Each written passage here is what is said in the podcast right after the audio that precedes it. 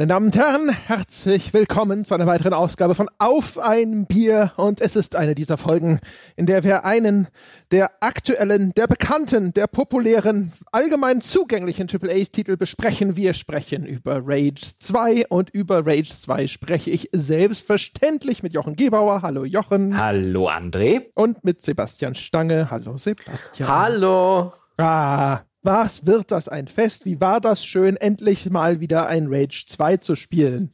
Endlich mal wieder. Ich ja. hatte ja wirklich Bock auf das Spiel. Ich war von Far Cry New Dawn so enttäuscht. Das war einfach irgendwie nichts Halbes und nichts Ganzes. Es hätte als DLC erscheinen sollen. Ich habe mir gedacht, Mensch, du, dann wartest du auf Rage 2. Da bekommst du sicherlich die äh, Apokalypse in Open World auch als ein Ego-Shooter und dann vielleicht richtig cool.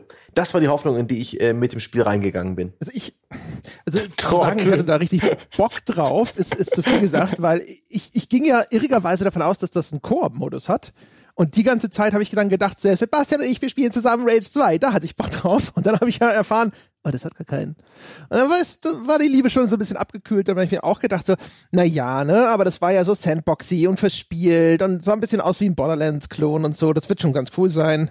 Und dann habe ich es zumindest nicht mit Widerwillen gespielt, sondern ich wollte schon, ich wollte schon. Ja. Oh. Ich, ich dachte ja, es wird richtig, richtig mies, nachdem wir das auf der Gamescom letztes Jahr, glaube ich, angespielt haben, als es noch einen mhm. Release-Termin im Februar hatte und dann kurz danach den Release-Termin verschoben hatte und wir damals schon nicht wirklich von unserem Anspielevent beeindruckt waren. Ich habe überhaupt nichts erwartet. Ich habe genau das erwartet, was ich auf der Gamescom gesehen habe, nämlich ein generisches, wo Rage draufgebappt wurde, eine generische Klon von Mad Max, was ja der das Spiel war, das die Avalanche Studios, also die Entwickler vorher gemacht haben, wo dann so eine Rage 2 Skin eilig drüber geklebt wurde und was dann unterm Strich wahrscheinlich nicht Fisch und nicht Fleisch ist. Und genau das habe ich bekommen. Mhm. Aber ich hatte überraschend viel Spaß damit, dafür, dass es echt kein gutes Spiel ist. Ich hatte gestern einen wunderbar, ich habe zehn Stunden, gestern am Tag, bevor wir äh, diese Folge aufzeichnen, habe ich zehn Stunden am Stück Rage 2 gespielt. Mhm. Und ist quasi durchgespielt in den zehn Stunden. Das kommt auch noch dazu.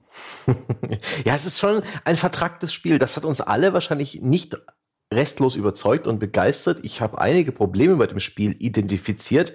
Es hat Probleme, aber das sind äußerst interessante Probleme. Probleme, oh, die ich in dieser Form lange nicht gesehen habe. Und deswegen glaube ich, wird es hoffentlich ganz interessant, äh, die so ein bisschen zu sezieren. Wir müssen öfters über schlechte Spiele reden. Ich habe mhm. ganz viel Redebedarf. Aber erstmal müssen wir Bier trinken. Das machen wir in einer Tour. oh. Ja, dann aber reden wir erstmal über Bier. Ja. Ja, also ich fange jetzt einfach mal an, weil ich muss das hier jetzt mal eröffnen. Ich habe ja neulich in einem Podcast erzählt, äh, dass hier die amerikanischen Biere im Angebot waren, wo ich dann auch die Kona von der Kona Brewery welche mitgenommen habe. Und außerdem habe ich eins, es war nämlich nur eins im Angebot, hatte dort rumgestanden, ein gutes Sierra Nevada Pale Ale mir mal wieder mitgebracht. Äh, das gab es im Podcast viel zu lange nicht mehr. Und äh, das werde ich heute beim Ragen, werde ich das trinken. Und an dieser Stelle fällt mir übrigens auf, nachdem ich da wieder durchgestromert bin, durch meinen äh, bevorzugten Biermarkt, dass ich mittlerweile alle amerikanischen Biermarken dort durch habe und äh, falls es dem ein oder anderen in den Fingern juckt, ja, und der gesagt hat, ich wusste schon die ganze Zeit nicht, ich würde ja dem Jochen mal gern Hörerbier schicken, ich weiß aber nicht welches. Ich hätte mal Interesse an die amerikanischen Bier, das ich noch nicht kenne. Also die großen bekannten Marken und großen, größeren Brauereien, so Sierra Nevada und Enkel Steam und äh, jetzt mal von Bud und, und, und Coors Light und so weiter mal völlig abgesehen, aber so die guten, so Sam Adams und Brooklyn Brewery und so, die habe ich alle durch, aber vielleicht weiß ja der ein oder andere noch was oder kann es mir einfach nur mitteilen, muss mir ja gar keine Flasche schicken, was man da da sonst noch so trinken kann. Ich habe gerade irgendwie Lust auf Ami-Biere, auf die guten. Mhm. Ich bin nach wie vor froh, dass ich äh, tatsächlich wieder Hörerbier habe. Ja, äh, ich bin immer noch bei äh, dem, was der Peter aus Mannheim mir in Mannheim gegeben hat, nämlich Eichbaum. Diesmal ist das Kellerbier dran. Ha! Und es ploppt. Ah. Ich habe auch was zum Ploppen. Moment. Ah. Es ist alkoholfrei, denn ja, nicht gleich wieder durchdrehen. Ich habe direkt im Anschluss an die Aufnahme meinen Gesundheitscheck 37. Hat mir der Arzt beim Impfen letztens aufgeschwatzt. Und da muss ich hin und da möchte ich nicht in irgendeiner Form alkoholisiert erscheinen. Was ist denn ein Gesundheitscheck 37? ist es das Alter? Ja, also mit, ich bin, ich bin 37 Jahre alt und da meinte der, da dürfen Sie hier, der wird kostenlose Durchsicht, zahlt die Kasse. Habe ich gesagt, mach mal. Da war ich letzte Woche schon Blut ähm, spenden. Ähm, letzte Woche konnte ich nicht pinkeln. Das, das habe ich nicht gewusst. Äh, dieses Mal wird das extra, ähm, werde ich extra nicht aufs Klo gehen, damit ich noch eine Urinprobe da lasse. Und dann gehen wir mein Blutbild durch und der schaut sich dann auch noch, weiß ich nicht, redet kurz mit mir und sagt mir, ähm, wie schlimm es ist, ja? Herr Doktor. Wie steht's? Aber wenn du, aber, aber ohne Alkohol ist es doch gar kein realistisches Abbild. Ja. Du sollst doch so einen Durchschnittswert ja, da lassen. Teste ihn doch vor allen Dingen mal. Weißt du, ob er die, ob er die 0,5 Promille auch wirklich rausliest. Da kannst du auch mal sehen, ob er tatsächlich sich das anguckt. ja. Nee, wirklich, das ist das, äh, das, das sträubt mich, äh, jetzt noch ein Bier zu trinken, bevor ich dann beim Arzt hocke nachher. Äh, nee, not gonna happen. deswegen, deswegen wieder Besser als alkoholfreies. beim Zahnarzt. Ja. Boah, einen Zahnarzttermin nächste Woche habe ich auch noch. Ich, ich will das einmal in einem Rutsch erledigen und dann, äh, dann ist wieder gut. Und den habe ich 8 Uhr früh, ich trottel. Damit ich halt äh, vor der Arbeit, ne? Voll die Heimwerkerwochen bei Sebastian. Die Heimwerkerwochen. Ja, so ein bisschen. Das ist hier ja. Erstmal kurz zu Obi und dann noch im Turmbaumarkt gewesen und dann ist erstmal ein paar Jahre wieder gut. Absolut. Das war wieder schön die Küche neu gefliest. Na also, Mhm. na dann, ja, diese, aber das ist ja eigentlich, ist es ja äh, quasi, wie sagt man, vorbildlich ist es, ja, diese Ja. ganzen Vorsorgeuntersuchungen. Ja, das nehme ich alles mit. Ich gehe auch immer zum Impfen brav gegen Grippe jedes Jahr. Und ich Ja. hatte jetzt, äh, ne, also egal. Äh, Völlig wurscht. Jungs, Videospiele, ne? Games, äh, der Pod, der Games Podcast. Erinnert ihr euch? Wir hatten dieses Spiel Auf ein. Bier! Ja, ja. Ja, ich muss noch zum Arzt gehen, muss mich noch mit 37 durchchecken lassen, ja. Eieieiei. Mann, Mann, Mann, Mann, Mann. So, so, Ja, da so. hat man ja noch, ne, äh, da hat man ja noch Motivation dazu. Ja, vor ja. zwei Jahren- In unserem Alter ist es dann so, naja, vielleicht geht's wenigstens schnell vorbei. Ja, vor zwei Jahren gab es einen erhobenen Zeigefinger wegen der, der Triglyceride oder wie das heißt, wegen der Cholesterin- und Cholesterolspiegel. Äh, gesundes Verhältnis zueinander, insgesamt aber zu hoch. Ja? Ich habe nichts getan seitdem. Ich bin gespannt, wie er jetzt steht.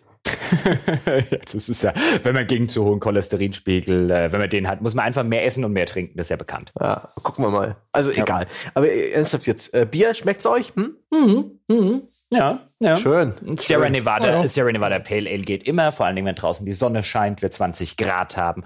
Und äh, ja, lass uns ragen. Rage 2 und so. Mhm. André, erzähl doch einfach mal drei Takte zu Rage 2. So einleiten. Es ist so. der Nachfolger zu Rage 1. Danke. Ja. Oh, das äh, famose, das unglaubliche Rage 1, das, äh, an das wir uns ja alle äh, mit Wonne zurückerinnern. Und wer nicht, der kann äh, in unserem En Detail zu Rage nachhören, was das für ein ganz, ganz, ganz besonderes Computerspiel gewesen ist. Jochen und ich haben ja noch mal reingespielt. Original erschienen 2011 und jetzt kriegen wir eine Fortsetzung. Das Original damals noch von It Software, ne, den Machern von Doom, den Machern von Quake. Und die neue Version ist jetzt eine Co-Produktion zwischen Avalanche, das sind die, die die Just Cause-Reihe und eben auch Mad Max gemacht haben und It Software. Was alleine ja schon mal eine ganz interessante und ulkige Verquickung ist, die so könnte man meinen, tatsächlich Wirkung zeigt, weil das Shooter-Gameplay für einen, gerade für einen Open-World-Titel ausnehmend gut geworden ist hinterher. Und das Ganze spielt in einer Postapokalypse, schon im ersten Rage, ne? Die Welt wurde dort zerstört durch einen riesigen Meteor oder sowas. Und dann gab es da auch quasi so Vaults, in diesem Fall sind es unterirdische Archen, die graben sich dann an die Erdoberfläche und im ersten Rage, ne, da kommt man jetzt halt also mit einiger Verspätung aus dieser Arche geklettert. Und jetzt, ähm, und dann, ne, die Welt ist beherrscht von irgendwelchen zwielichtigen Gangs und es gibt diese mysteriöse F Fraktion der Authority. Das sind so kybernetische Wesen, die da die Macht an sich reißen wollen. Und jetzt ist es irgendwie, glaube ich, 30 Jahre später und wir sind wieder so ein Ranger äh, aus einer dieser Archen. Und jetzt ist die Authority zurück. Und am Anfang machen sie unsere kleine Heimatstadt Vineland platt und machen unsere Tante kaputt. Und wir sind jetzt der letzte übrige Ranger. Ranger haben so Superkräfte quasi durch diese Nanotriten-Dings wie Bumsi-Technologie, ja, Aufrüstzeug für unseren Superanzug.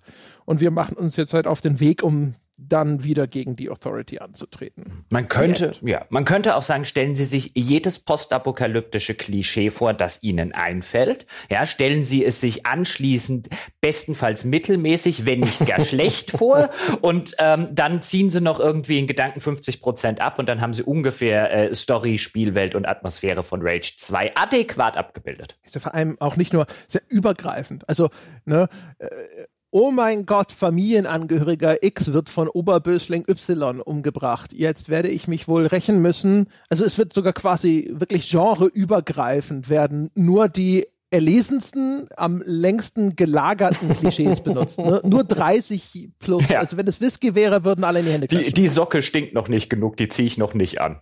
Ja, erst im dritten ja. Teil. Ja. Äh, wobei man dazu sagen muss, weil du gerade es so ein bisschen verkauft hast als eine Co-Produktion, die sehr offi offiziell ist zwischen Avalanche und It Software. Die werden beide als Entwickler gelistet. Aber man weiß ja, dass It eigentlich nicht dran entwickelt hat, sondern mehr beratend zur Seite stand und als Entwickler des Vorgängers natürlich so ein bisschen den Namen hergeben und dann wahrscheinlich auch durchaus das Shooter-Gameplay, das ja sehr, sehr eng sich an zum Beispiel Doom, also der 2016er Variante, die von It rausgegeben wurde oder entwickelt wurde, orientiert. Aber anscheinend stammt tatsächlich die eigentliche Entwicklungsleistung, also alles, was originär in dieses Spiel geflossen ist, von den Avalanche Studios. Also ja. den Machern von Just Cause vorher und ähm, eben Mad Max, was ich ja auch schon erwähnt habe. Ich glaube, das sollte man dazu sagen ähm, und ich tue es auch noch mal ganz explizit, weil es ist eben kein It-Spiel, auch wenn es ein It-Shooter-Gameplay hat, was übrigens der gute Teil ist. Man könnte sogar, wenn man jetzt böse wäre, könnte man sagen, alles, was die Avalanche Studios selbst machen müssten, ist bestenfalls mittelmäßig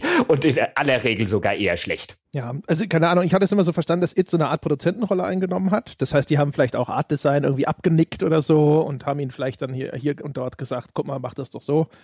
Aber exakt aufgedröselt habe ich zumindest nicht, wüsste ich nicht, äh, wer jetzt genau was gemacht hat. Aber es ist in erster Linie ein Avalanche-Spiel, so viel steht fest. Was, was glaubt ihr denn, was intern während der Entwicklung die Vision von Avalanche war, mit dem, mit der sie auch dieses Spiel gegenüber Bethesda und vielleicht auch gegenüber den It-Freigebern äh, verkauft haben?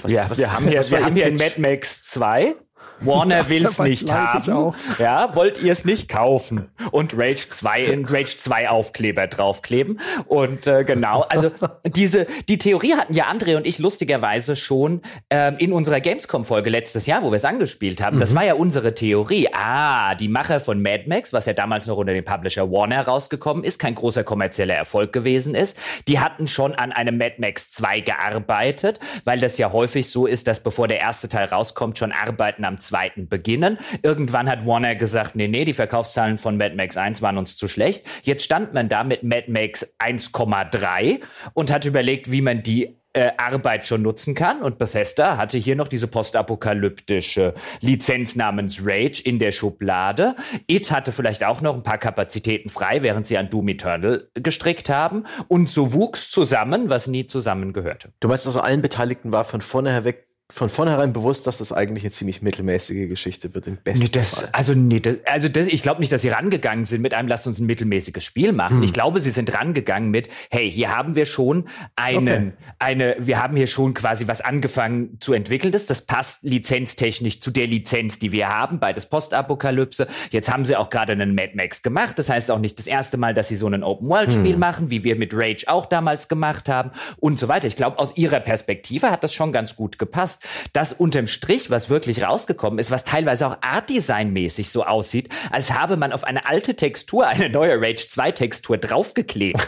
wie so ein, wie so ein neuer Aufkleber auf irgendeiner alten, auf irgendeinem alten Sicherungskasten oder so sieht das auch teilweise noch aus. Ich glaube nicht, dass das der Plan war, aber seit ich das jetzt gespielt habe, habe ich mich noch viel mehr in unsere Theorie verliebt, André. Ja, also es ist ja auch erstmal ein Win-Win, wenn man so will. Ne? Also Bethesda hatte noch diese Marke Rage und dann konnte man sie reaktivieren. Man möchte annehmen, dass wenn schon Arbeiten in irgendein, äh, wie auch immer geartetes Mad Max 2 geflossen sind, auf denen man aufbauen konnte, dass dann eine Produktion vielleicht nochmal günstiger wird. Normalerweise würde ich auch vermuten, dass äh, vielleicht dann auch ein Teil der, dieser Mad Max 2 Entwicklung vielleicht schon von Warner bezahlt wurde, bevor die das abgesägt haben und so weiter und so fort. Und das dann zu verheiraten mit Shooter-Gameplay, was quasi von It zumindest gecoacht wird, das ist keine schlechte Idee. Das sieht man dem Spiel, sieht man ja auch am fertigen Spiel. Also das war, das war eine coole Idee. Das ist das, was gut ist an dem. Mhm.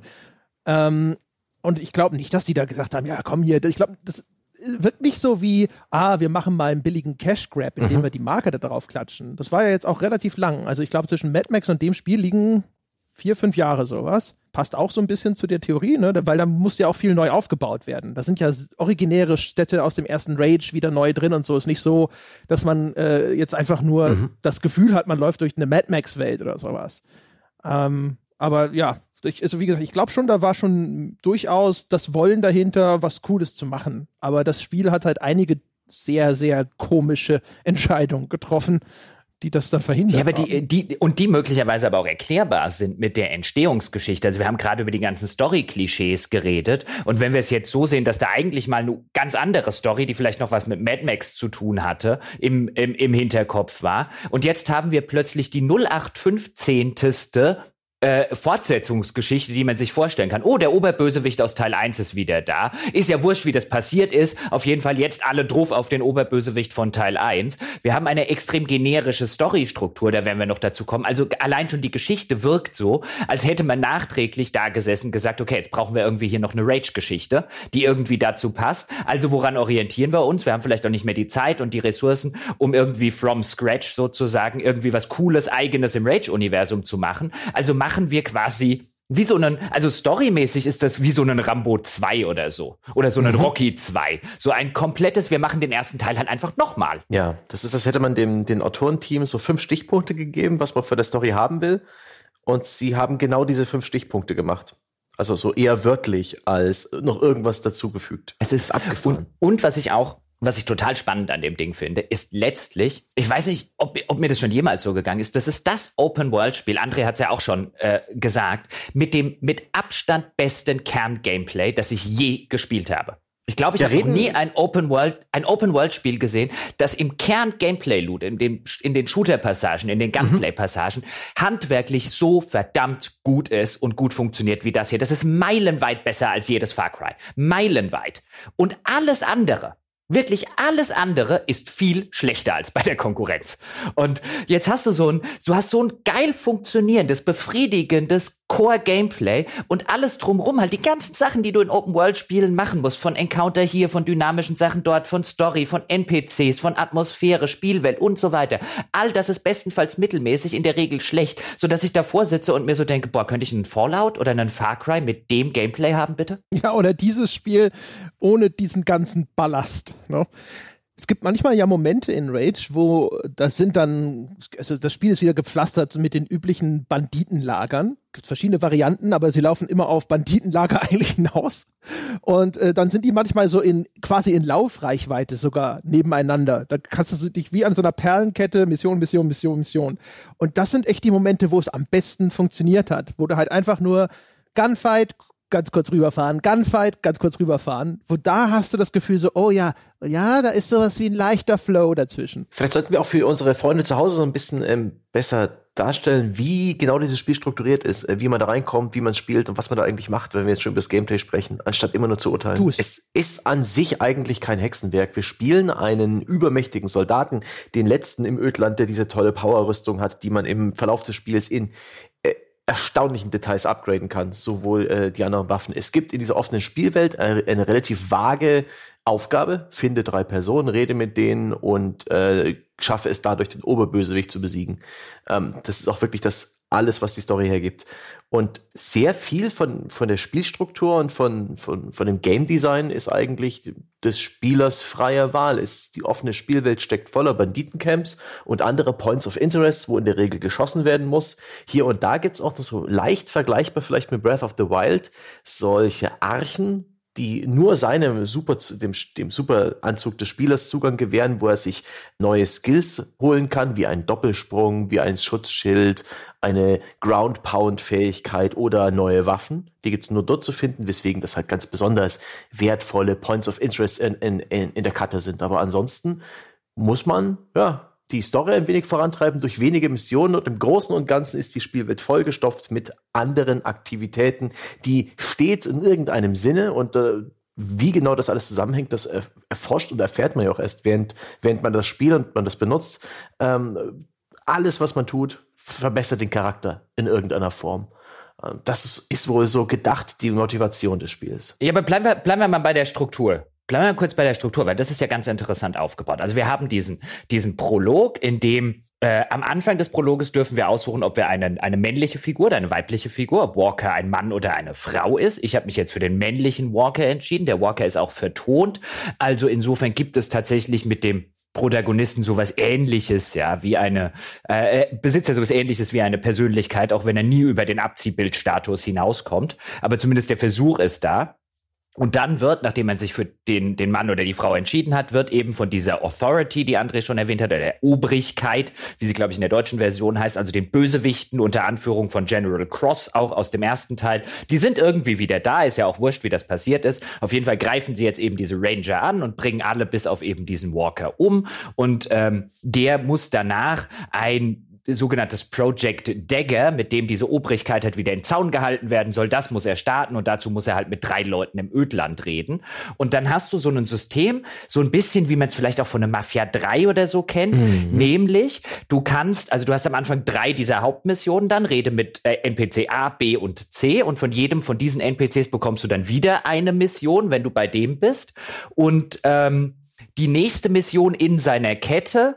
Ähm, jeder hat, jeder dieser drei NPCs hat dann noch eine zweite Mission, einer sogar noch eine dritte. Und die, die zweiten Missionen und die dritte Mission schaltest du erst frei, wenn du Nebentätigkeiten für diesen NPC erledigt hast, weil jeder dieser NPCs dann so eine Art Erfahrungspunkteanzeige hat. Das heißt, wenn du irgendwo ein Banditennest ausräucherst, freut sich NPC A drüber. Du kriegst dort irgendwie 500 Sympathiepunkte und dann kannst du den sozusagen aufleveln. Die, dieses System steckt dem zugrunde, mhm. was ich ganz interessant finde finde, dass sich mittlerweile so viele Open-World-Spiele ich glaube, bei Far Cry 5 war das auch so ein ähnliches System, André, dass die sich so eine Art Erfahrungspunkte-Mechanik ähm, bedienen, um sozusagen erstmal die Reputation hochzuleveln. Weil letztlich ist das so ein Reputationssystem, wie man es früher von Online-Rollenspielen kennt, wo das ja auch nur existierte, um obendrauf noch einen weiteren Grind draufzusetzen. Also allein da schon so dieses, dieses generische Grind-System hat mir sehr gut gefallen, ähm, auf, so einer, auf so einer witzigen Ebene, weil ich habe das, ich habe das gar nicht kapiert, dass du das brauchst. Ich habe das nachträglich nicht gelesen, weil ich habe automatisch so viele Sachen erfüllt, dass ich nie in die Schwulität kam, dass ein NPC gesagt hat, nee, nee, die nächste Mission, ja, die kriegst du erst, ja, wenn du bei mir im Ansehen gestiegen bist, weil ich habe sie sozusagen direkt danach wieder bekommen, weil ich war schon weit genug im Ansehen. Ja, zumal man im Spiel ja auch bereits Ansehen farmt für Menschen, die man noch nicht kennengelernt hat. Also all diese drei Personen haben einen so einen Rufbalken,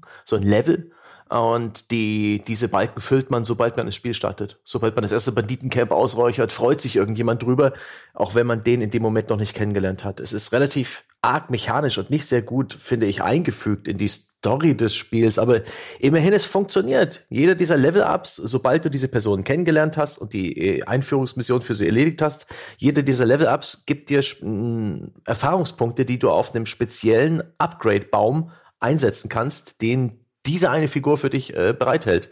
Und das ist dann schon ein Stück weit zumindest Motivation. Du hast halt echt, also Upgrade-Baum über Upgrade-Baum ja. im Spiel. Ja.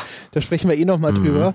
Äh, ansonsten ist es halt Hauptstory-Gating, ne? Damit du nicht quasi in eins durch diese Hauptstory durchmarschierst, gibt es wenigstens hier diese, diese einen diese Tore, die du erst öffnen musst, indem du eben erst Level 5 erreicht haben musst bei NPC XY, mhm. damit es dort weitergeht und er dir die nächste Mission auf dem Weg zu diesem Project Dagger gibt. Das ist Wobei ja es, äh, Moment, ganz kurz an der Stelle noch, es ist auch bemerkenswert, wie wenig Hauptmission dort drin steckt. Auch das ist so ein Indiz von ähm, irgendwie Probleme in der Entwicklungszeit. Wir haben es neulich gesehen bei Anthem die an einer Stelle so eine, ähm, wo sich die Fans so aufgeregt haben ähm, und die Spieler damals so eine, mach jetzt erstmal 100 Kleinkram in der Open World, der nichts mit der Story zu tun hat und wo dann auch nachträglich rausgekommen ist und wo einige damals schon gesagt haben, okay, das ist Hauptstory Gating, wie es André gesagt hat, unsere Hauptstory ist zu kurz. Wir müssen jetzt irgendwie den Spieler zehn Stunden mit irgendetwas beschäftigen, weil wir haben nicht genug Story in diesem Spiel, weil wir hatten ein, wir hatten echt Probleme in der Entwicklung und so ähnlich ist es hier auch. Da steckt so gut wie Hauptstory-mäßig nichts in diesem Spiel drin. Wie lang ist denn diese Hauptstory? Ich glaube, es sind insgesamt sieben Missionen, sieben, acht Missionen, irgendwas in dem Dreh. Die sind, wenn du die am Stück spielen würdest, vielleicht sechs Stunden lang? Maximal. Gnädig geschätzt. Also das ist wirklich, ich muss dazu sagen, ich fand es gerade recht angenehm, weil das war ein Spiel, wenn das jetzt 40 Stunden lang gewesen wäre, wäre das, glaube ich, ein ziemlich unerträglicher Brei gewesen, ein ziemlicher Morast, den man durchwarten muss. Die Länge war jetzt eigentlich sogar ein recht angenehmes Ding Aber äh, gebe Jochen in der Analyse recht. Das wirkt nicht wie etwas, das so geplant war, sondern das wirkt wie etwas, das man ein bisschen so zurechtgezogen hat. Zumal dieses Spiel auch nicht so wirklich dich wissen lässt, dass es so kurz ist. Also ich bin, ich habe wirklich das Ding versehentlich durchgespielt. Ich habe gedacht, nachdem äh, die Aufgaben, Aufgaben für all diese drei Leute erfüllt habe, ähm, war es eine Zeit lang gar kein Missionsmarker und ich war verwirrt und bin dann irgendwann noch mal zu einem der dieser Auftraggeber hingefahren, habe in der in der echten Welt auch noch mal ihn angesprochen ähm, und dann tauchte da noch eine Mission auf und ich dachte, jetzt kommt der klassische Moment in jeden äh, in jeder Videospielnarration, wo der Plan geschmiedet ist, um den Bösewicht zu besiegen und man führt ihn aus und der geht schief. Oder, oder der Bösewicht hat ihn hin, äh, durchblickt und jetzt, jetzt dreht sich noch mal alles. Ähm, jetzt kommt noch mal dieser Twist, jetzt kommt noch mal das Drama und jetzt äh, dritter Akt der Heldenreise oder halt der Höhepunkt des zweiten Aktes oder so. Und dann, du dachtest, du spielst Empire Strikes Back, aber du hast Return of the Jedi gespielt. Ja, ich weiß auch nicht. Ich habe dann einfach festgestellt, dann irgendwann mittendrin, echt, okay, das wirklich, das ist jetzt okay, das ist die Ziellinie. Und, und da vorne flattert auch schon ernsthaft, wirklich? Ist das gerade der Boss? Fuck, ich, ich bin schon im Bosskampf, weil dieses Spiel dich eben auch, weil die so eine lose Leine lässt, wenn es äh, darum geht, was du eigentlich gerade tust. Du hast sehr, sehr viele Aktivitäten, Sammelbares, Freischaltbares in der offenen Welt. Du hast sehr, sehr vieles Upgradebares an deinem Charakter, bei deinen Skills, bei deinen Waffen. Und das Spiel lässt dir halt die, dein eigenes Tempo und lässt dich selbst priorisieren. Aber ja, wenn man wenn man es eilig hat oder das nicht so richtig weiß, dann ist man vielleicht viel zu früh am Ende, ohne überhaupt so so, das Spiel ist ja so eine Power Fantasy, du wirst immer mächtiger und dann spielst du das Spiel versehentlich durch und bist nur so halbmächtig. Mir fehlte noch eine Ability, mir fehlten drei Waffen. Aber jetzt habe ich es ja schon durchgespielt und wozu soll ich jetzt noch irgendeine Ability oder eine Waffe freischalten, wenn es nichts gibt, was ansonsten mich dazu veranlasst, das Spiel überhaupt zu spielen? Für mich war die Story schon ein Stück weit ein Gerüst, ein Fundament, ein roter Faden. Und das ist, ah, es wird aber auch Spieler geben, die mögen das vielleicht, die dass die Story wirklich einen Schritt zurückgeht und eigentlich völlig irrelevant ist und die genießen vielleicht den Gameplay-Grind und die Tatsache, dass die Open World vollgestopft mit Aufgaben und Sammelbaren ist und dein Charakter äh, lächerlich upgradebar ist für, für so 100% Spieler wie Jochen vielleicht ein angenehmes Kitzeln in irgendeiner Drüse im Gehirn, aber für mich völlig uninteressant. Hm, nee, und also. Der Verlauf der Story und ihr Missionsdesign kann also auch nicht wissen, wie stark ist der, ist der Spieler eigentlich gerade. Spielt der, spielt der diese Mission mit äh, nach 10 Stunden Spielzeit oder nach 40 Stunden Spielzeit? Weswegen die auch alle viel zu einfach waren und ein bisschen trivial. Und das war alles, ach, diese, also ich weiß nicht, die haben sich da irgendwie in eine, in eine, in eine Sackgasse entwickelt. Wie Leute, die einen äh, Boden bemalen mit einer schön klebrigen Farbe und sich dann irgendwann in der Ecke des Raumes wiederfinden. Ich äh, möchte an der Stelle übrigens sagen, nee, der, der Teil hat auch für mich nicht funktioniert, weil, weil du viel zu schnell dahinter blickst, dass da einfach nichts dahinter ist. Ja. Also hinter, hinter dem wirklich, wirklich ausgezeichneten Gameplay ist äh, erzählerisch, atmosphärisch, spannungstechnisch und so weiter, ist einfach nichts dahinter. Sobald du realisierst, dass wenn du das nicht aus reinem Selbstzweck, weil die Ballereien so cool sind, und das hat's bei mir so ungefähr zehn Stunden lang wirklich geschafft, mhm. also das muss ein Shooter auch erstmal hinkriegen, dass ich den begeistert nur wegen des Shooter-Gameplays so ausdauernd spiele wie diesen, aber alles andere, sobald du einmal realisierst, an danach ist nichts. Ja, hinter dieser äh, Fassade, wenn man sie so begreifen will, ist nichts. Ab dem Moment hatte mich das Spiel auch verloren. Das war dann einfach, warum soll ich noch ein Banditennest machen? Nachdem ich halt realisiert habe, okay, zwei Missionen. Ja, die Story ist noch nicht mein Pfad gekommen und ist gleich schon fertig. Warum? Das Spiel interessiert sich auch nicht dafür, offensichtlich. Ähm, äh, äh warum, warum soll ich mich im Gegenzug dafür interessieren? Mich hat so ein bisschen erinnert, ich glaube, wir haben alle diese Dokumentation über dieses Fire Festival, so ein Musikfestival in der hm. Karibik, hm. was kolossal schief gelaufen ist. Gesehen gibt's eine Netflix-Doku Doku unter anderem darüber, sehr empfehlenswert an dieser Stelle. Und da haben halt die Veranstalter, haben die, ähm, die Gäste am Anfang, insbesondere die Influencer, die sie hingeflogen haben zu dem Musikfestival, am Anfang hingeflogen und dann erstmal in so eine Bar geschafft, während sie noch verzweifelt versucht haben, eine Zeltstadt aufzubauen. Alles in die Hose gegangen und in der Bar haben sie es halt mit Tequila und so abgefüllt. Und so ähnlich kam ich mir bei Rage 2 vor. Ja, also so ungefähr zehn Stunden hat versucht, hat mich das Spiel, guck mal da hinten und mach doch mal dieses, versucht davon abzulenken, hinter die Fassade zu gucken. Weil mhm. sobald du sobald du verstehst, dass dahinter nichts ist, würde der Spieler, und warum soll ich das weiterspielen? Mit welchem Grund soll ich jetzt noch irgendwie eine Mission machen? Es gibt ja keinen Grund dafür. es hat wirklich keinen Spannungsbogen, es hat, ah, es scheitert wirklich an allem, was nicht Gameplay ist. Das ist so, ähm, ja, also es, es, ist halt so ein Provisorium. Ja. Auch, ne? Es wirkt halt alles so, so, oh, okay, okay, vielleicht können wir hier noch was äh, zusammen improvisieren, dass es halt gerade genug ist. Also die Story zum Beispiel, die endet auch total abrupt, ist eine ganz merkwürdige Cutscene am Ende, wo du so denkst, und, und weißt du, da kommen auf einmal die Credits und denkst du, ja. was, jetzt kommen die Credits? Wieso kommen jetzt die Credits? Da, da fehlt doch noch was. Ist da was kaputt gewesen? Ähm, und nach den Credits eine ganz dumme Szene, die Holzhammermäßig irgendwie begründet, warum, äh, warum du natürlich als Spieler eines Open-World-Spiels auch nach dem Ende der Story äh, weiterspielen kannst. Ja, genau. Hier ist sozusagen dein New Game Plus, auch wenn sie es, glaube ich, nicht so nennen. Ja, es ähm, hat sich auch nichts geändert. Also es ist ja nicht so, nö. dass das Ende der Story irgendwas in dieser offenen Spielwelt verändert hätte. Nichts. Gar nichts. Ja gut, die, die eigentliche Bedrohung existiert ja auch weitestgehend einfach jenseits dieser eigentlichen Spielwelt, ist also meistens überhaupt nicht integriert, sondern wird nur in diesen Missionen reingeworfen. Ähm, und du, du hast halt einfach so vieles in dem Spiel, was halt wirklich so, ja, halt so provisorisch wirkt. So, ja, wir haben gerade genug Story drin, dass äh, niemand sagen kann, weißt du, wir hätten nicht versucht, da irgendwie eine Geschichte zu erzählen. Es ist ja auch so, dass es so ein bisschen versucht jetzt sozusagen ähm, das Typische zu machen, was so Postapokalypse gerne macht. So die kruden, skurrilen, merkwürdigen Fraktionen oder Charaktere. Aber auch das ist alles, das ist so half-assed und alles so merkwürdig. So Sachen und ganz viel so aus dem ersten Rage recycelt. Auch so Zeug, wo man so denkt, so, okay, wir haben genau noch hier diese, die Rage-Elemente, es sind genügend Rage-Elemente drin, dass niemand sagen kann, ja, das ist ja gar kein Rage, ne? Die Fraktionen, die so auch noch so wie in früherer Postapokalypse aussehen, wie so Punker. Es gibt das Mutant Bash TV wieder, das hat einen neuen Host bekommen, äh, es gibt die Rennen und so. Das sind halt diese Rage-Versatzstücke drin und diese Story-Fragmente drin und hier und da und dort. Also im, überall mit Tesa, Spucke und Gebeten zusammengehalten. Ja, und und, und äh, äh, äh, auch so ein Teil, wo, wo ich mir denke, ich kann mir nicht vorstellen, dass das geplant war, sondern irgendwie halt Teil einer, einer holprigen Entwicklung. Nichts von diesen Versatzstücken wird in irgendeiner Form für denjenigen erklärt, der nicht vor acht Jahren Rage 1 gespielt hat.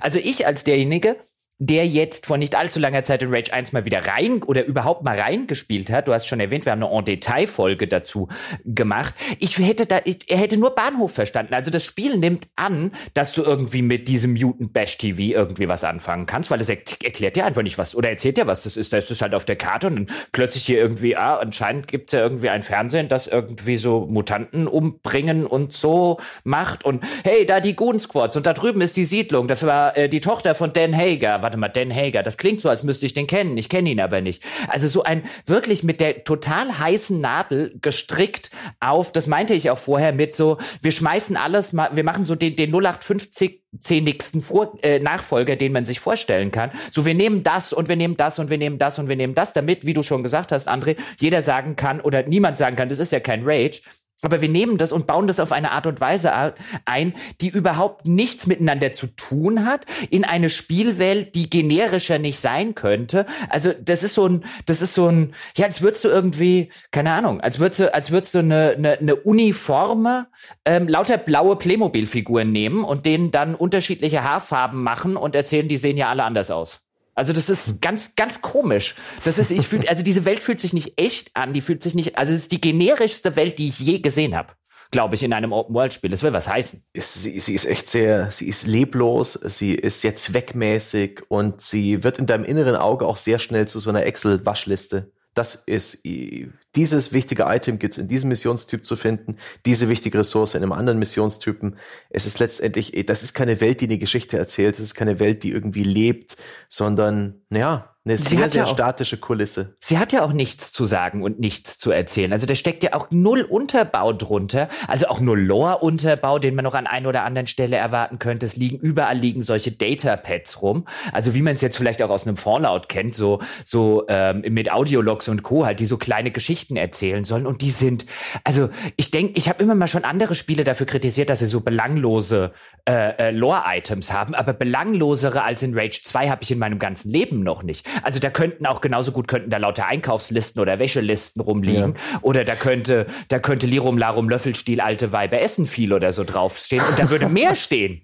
Ja, und das wirken, wird sich wenigstens reimen. Sie wirken auch alle so, als wären sie als letztes ins Spiel hinzugefügt worden. Die, die begründen auf irgendeine wie an den Hahn herbeigezogene Art und Weise die Existenz von Banditen Nest X oder interessanten Ort Y.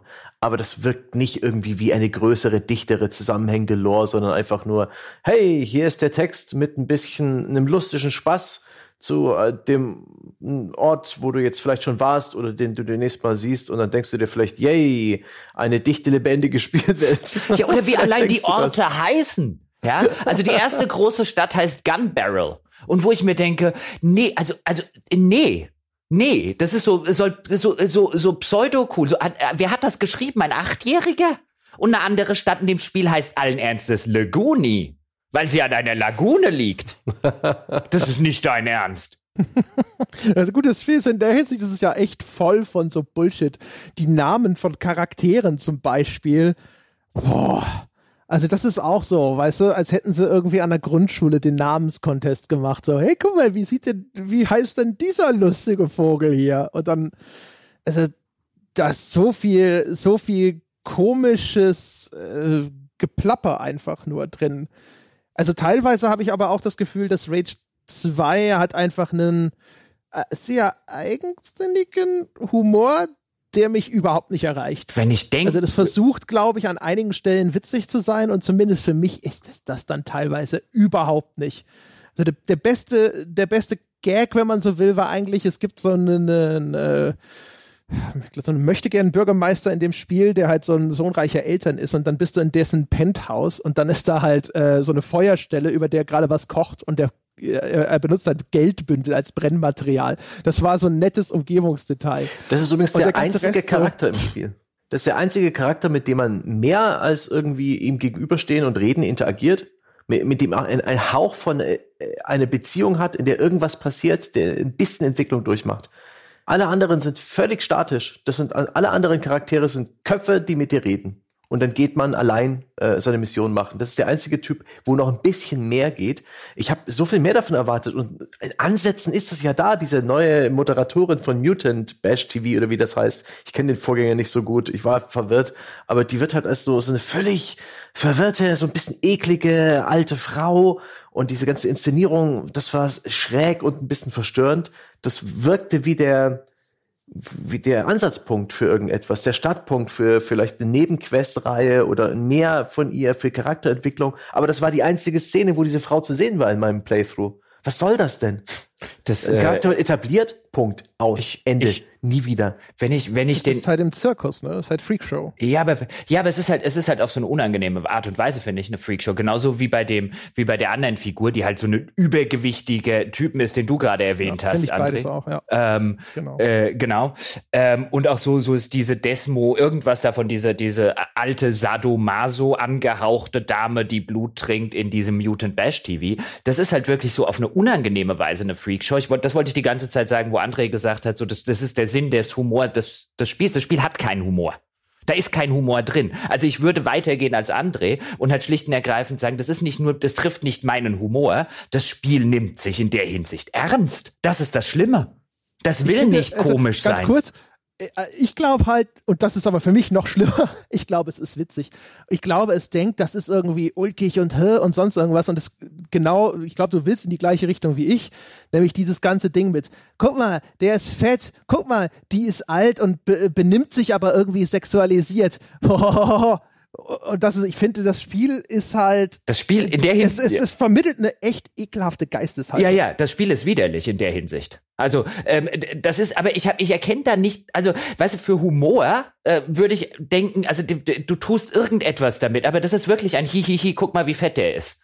Ja, und das ist wirklich ein Hihihi, guck mal, die, die, die hässliche Alte, ja, äh, äh, äh, macht hier eine auf, macht hier eine auf Sexnudel oder so. Ist das nicht eklig? Und du sitzt hm. so davor und denkst, nee, nee, ihr seid eklig. Ja, auch dieser, dieser eklige Mutant, auf dem der Doktor reitet, den er Lex nennt, der ist einfach da, um ein bisschen widerlich auszusehen und dich zu gruseln und um ein bisschen extrem zu sein und ein bisschen eklig. Der halt aber auch, weißt du, auch da ist es wieder so ein Ding, ne, das ist so, halt der Gag, weißt du, der, der äh, Dr. Quäschchen oder wie, wie er heißt, mhm. ist ja, ne, das heißt, es ist auf jeden Fall, ich glaube, er ist querschnittsgelähmt oder so, er braucht so eine Art Rollstuhl und er hat jetzt halt sich einen Mutanten genommen und den nennt er dann halt Legs, also Beine auf Englisch. Und der, der schaut so ein bisschen blöd rein und der rülpst irgendwie die ganze Zeit. Ich glaube halt, also für mich kam es immer so rüber, das Spiel glaubt, ich bin gerade irgendwie witzig mhm. auf diese skurrile Art. Und ich habe die ganze Zeit gedacht, so, oh Spiel, nee, du, du, du, du bist eines ganz merkwürdigen Geistes Kind. Mhm. Du signalisierst mir die ganze Zeit, dass halt alles so, weißt du, Alter, Übergewicht, Deformität, das findest du alles eklig und auf irgendeine Art und Weise komisch oder sonst irgendwas. Und es ist so seltsam zynisch, was es da abzieht. Und mhm. ich fand es eher abstoßend und habe die ganze Zeit nur gedacht, so, boah, ey, wer hat sich die Scheiße ausgedacht? Das ist wie, wie, wie das ist wirklich wie, deswegen der Begriff Freakshow. Es gibt ja auch den Film von Todd, jetzt habe ich den Namen vergessen den Nachnamen vergessen, so einen relativ berühmten schwarz-weiß Horrorfilm namens Freakshow, den, den man heute so natürlich nicht mehr drehen würde, weil auch das wird dem Film halt so ein bisschen vor, oder schon länger ein bisschen vorgeworfen, ist halt im Mittelpunkt des Horrors, so wie damals auch im Mittelpunkt dieser ganzen Freakshows, wo dann wirklich Karnevals rumgefahren sind, nicht nur in den USA, auch hierzulande, mit einem, guck mal, hier ist die haarigste Frau der Welt und guck mal, hier sind Zwerge und guck mal, hier ist irgendwie ein, ähm, so Leute, die an diesem Gigantismus erkrankt sind, ich kenne die genaue oder weiß gerade nicht mehr die genaue Bezeichnung, aber auf jeden Fall, die halt riesig groß werden und dann vielleicht irgendwie mit 30 oder 35 schon sterben, weil, weil äh, der Körper diesen ganzen Knochenbau nicht aushält. So dieses ganze altmodische Freak Zeug, wo es darum ging, wirklich ein, guck mal, hier ist jemand, der nicht aussieht wie die Norm. Ist das nicht eklig und lustig?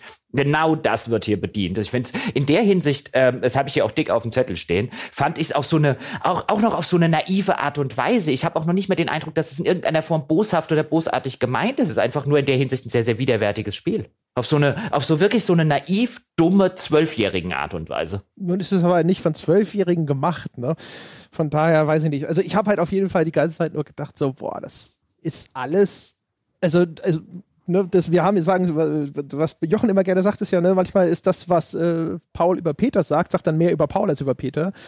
Und da habe ich halt, das war so das Ding, wo ich die ganze Zeit gedacht habe, so, boah, Kinders, also für mich erscheint ihr gerade in einem ganz schlechten Licht, ihr, die ihr euch das alles ausgedacht habt.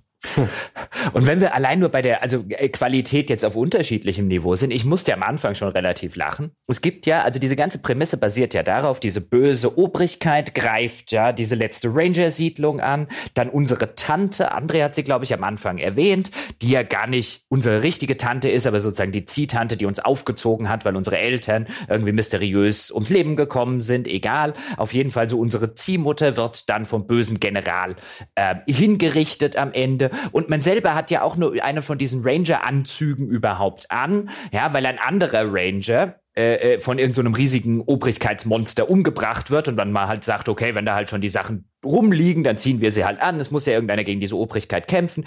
Egal, dann ist das rum und die Tante ist tot und alle anderen Ranger sind tot.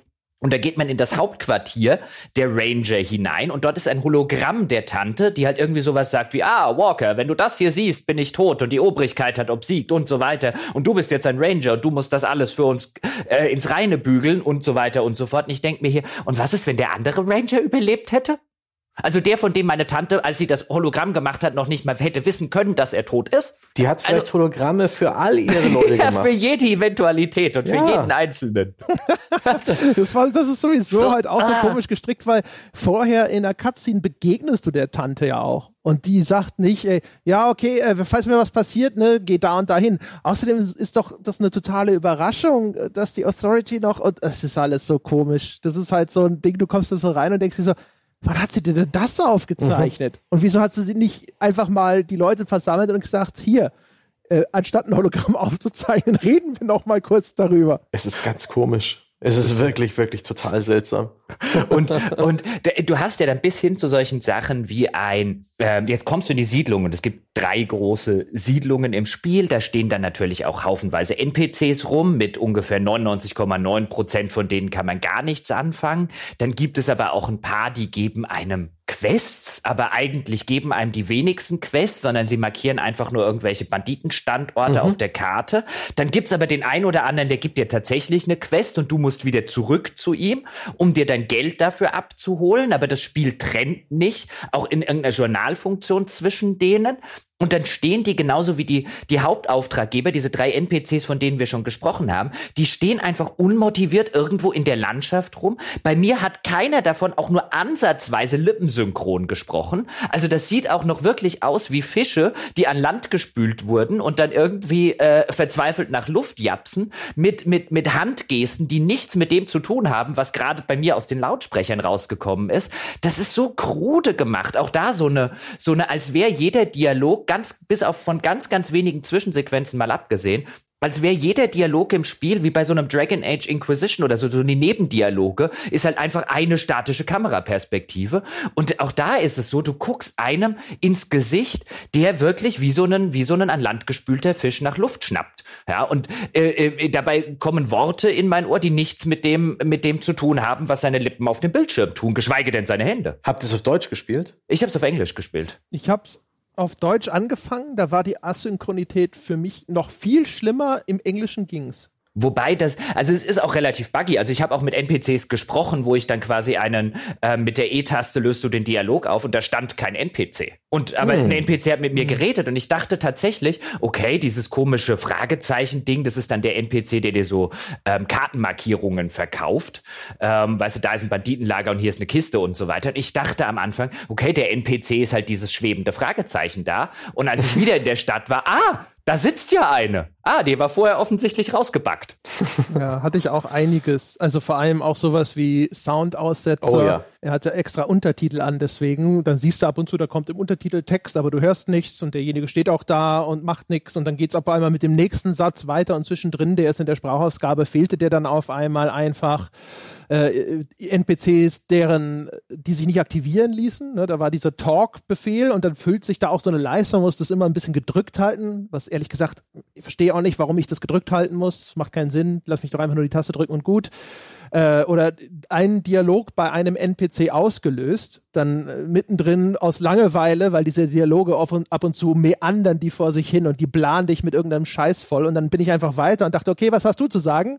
aber der nächste NPC hat dann brav gewartet, bis der andere fertig gesprochen hat, bevor er mit seinem Dialog angefangen hat und stand die ganze Zeit einfach nur regungslos vor mir und hat halt gewartet, dass da das andere Soundfile fertig abgespielt wird und so weiter. Mhm. Übrigens den besten Tipp, meine Damen und Herren, falls einer von Ihnen trotzdem auf die Idee kommt, Rage 2 zu spielen, wir werden noch darüber reden, warum es unter Umständen nicht die allerschlechteste Idee mhm. ist, dann tun sich einen Gefallen, merken Sie sich die F-Taste. Die F-Taste ist dafür da, Dialoge weiter zu skippen. Werden Sie der beste Freund der F-Taste. Es gibt nicht einen guten Grund, irgendjemandem in diesem Spiel länger als drei Sekunden zuzuhören. Es gibt keinen Grund. Gibt keinen. Nein, es verschwendete Lebenszeit. Es gibt Gegner in der Spielwelt, die gilt es zu erschießen. Dafür braucht man keine, das Spiel liefert auch keine gute Begründung, aber es ist wirklich egal. Alles weg, alles. Restlos alles wegklicken. Die sind auch so, die sind auch im englischen Original entsetzlich geschrieben. Ich glaube, das ist mit das schlecht geschriebenste Spiel, das ich zumindest im AAA-Bereich wahrscheinlich seit, also seit vielen, vielen Jahren gesehen habe. Mein Gott, laben die eine mies geschriebene Scheiße. Oh. Und wirklich, also wirklich auf das langweiligst Mögliche.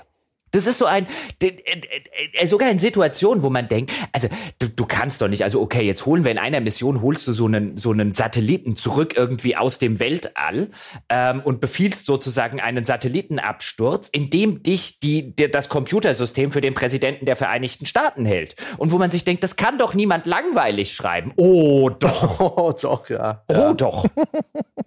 ja.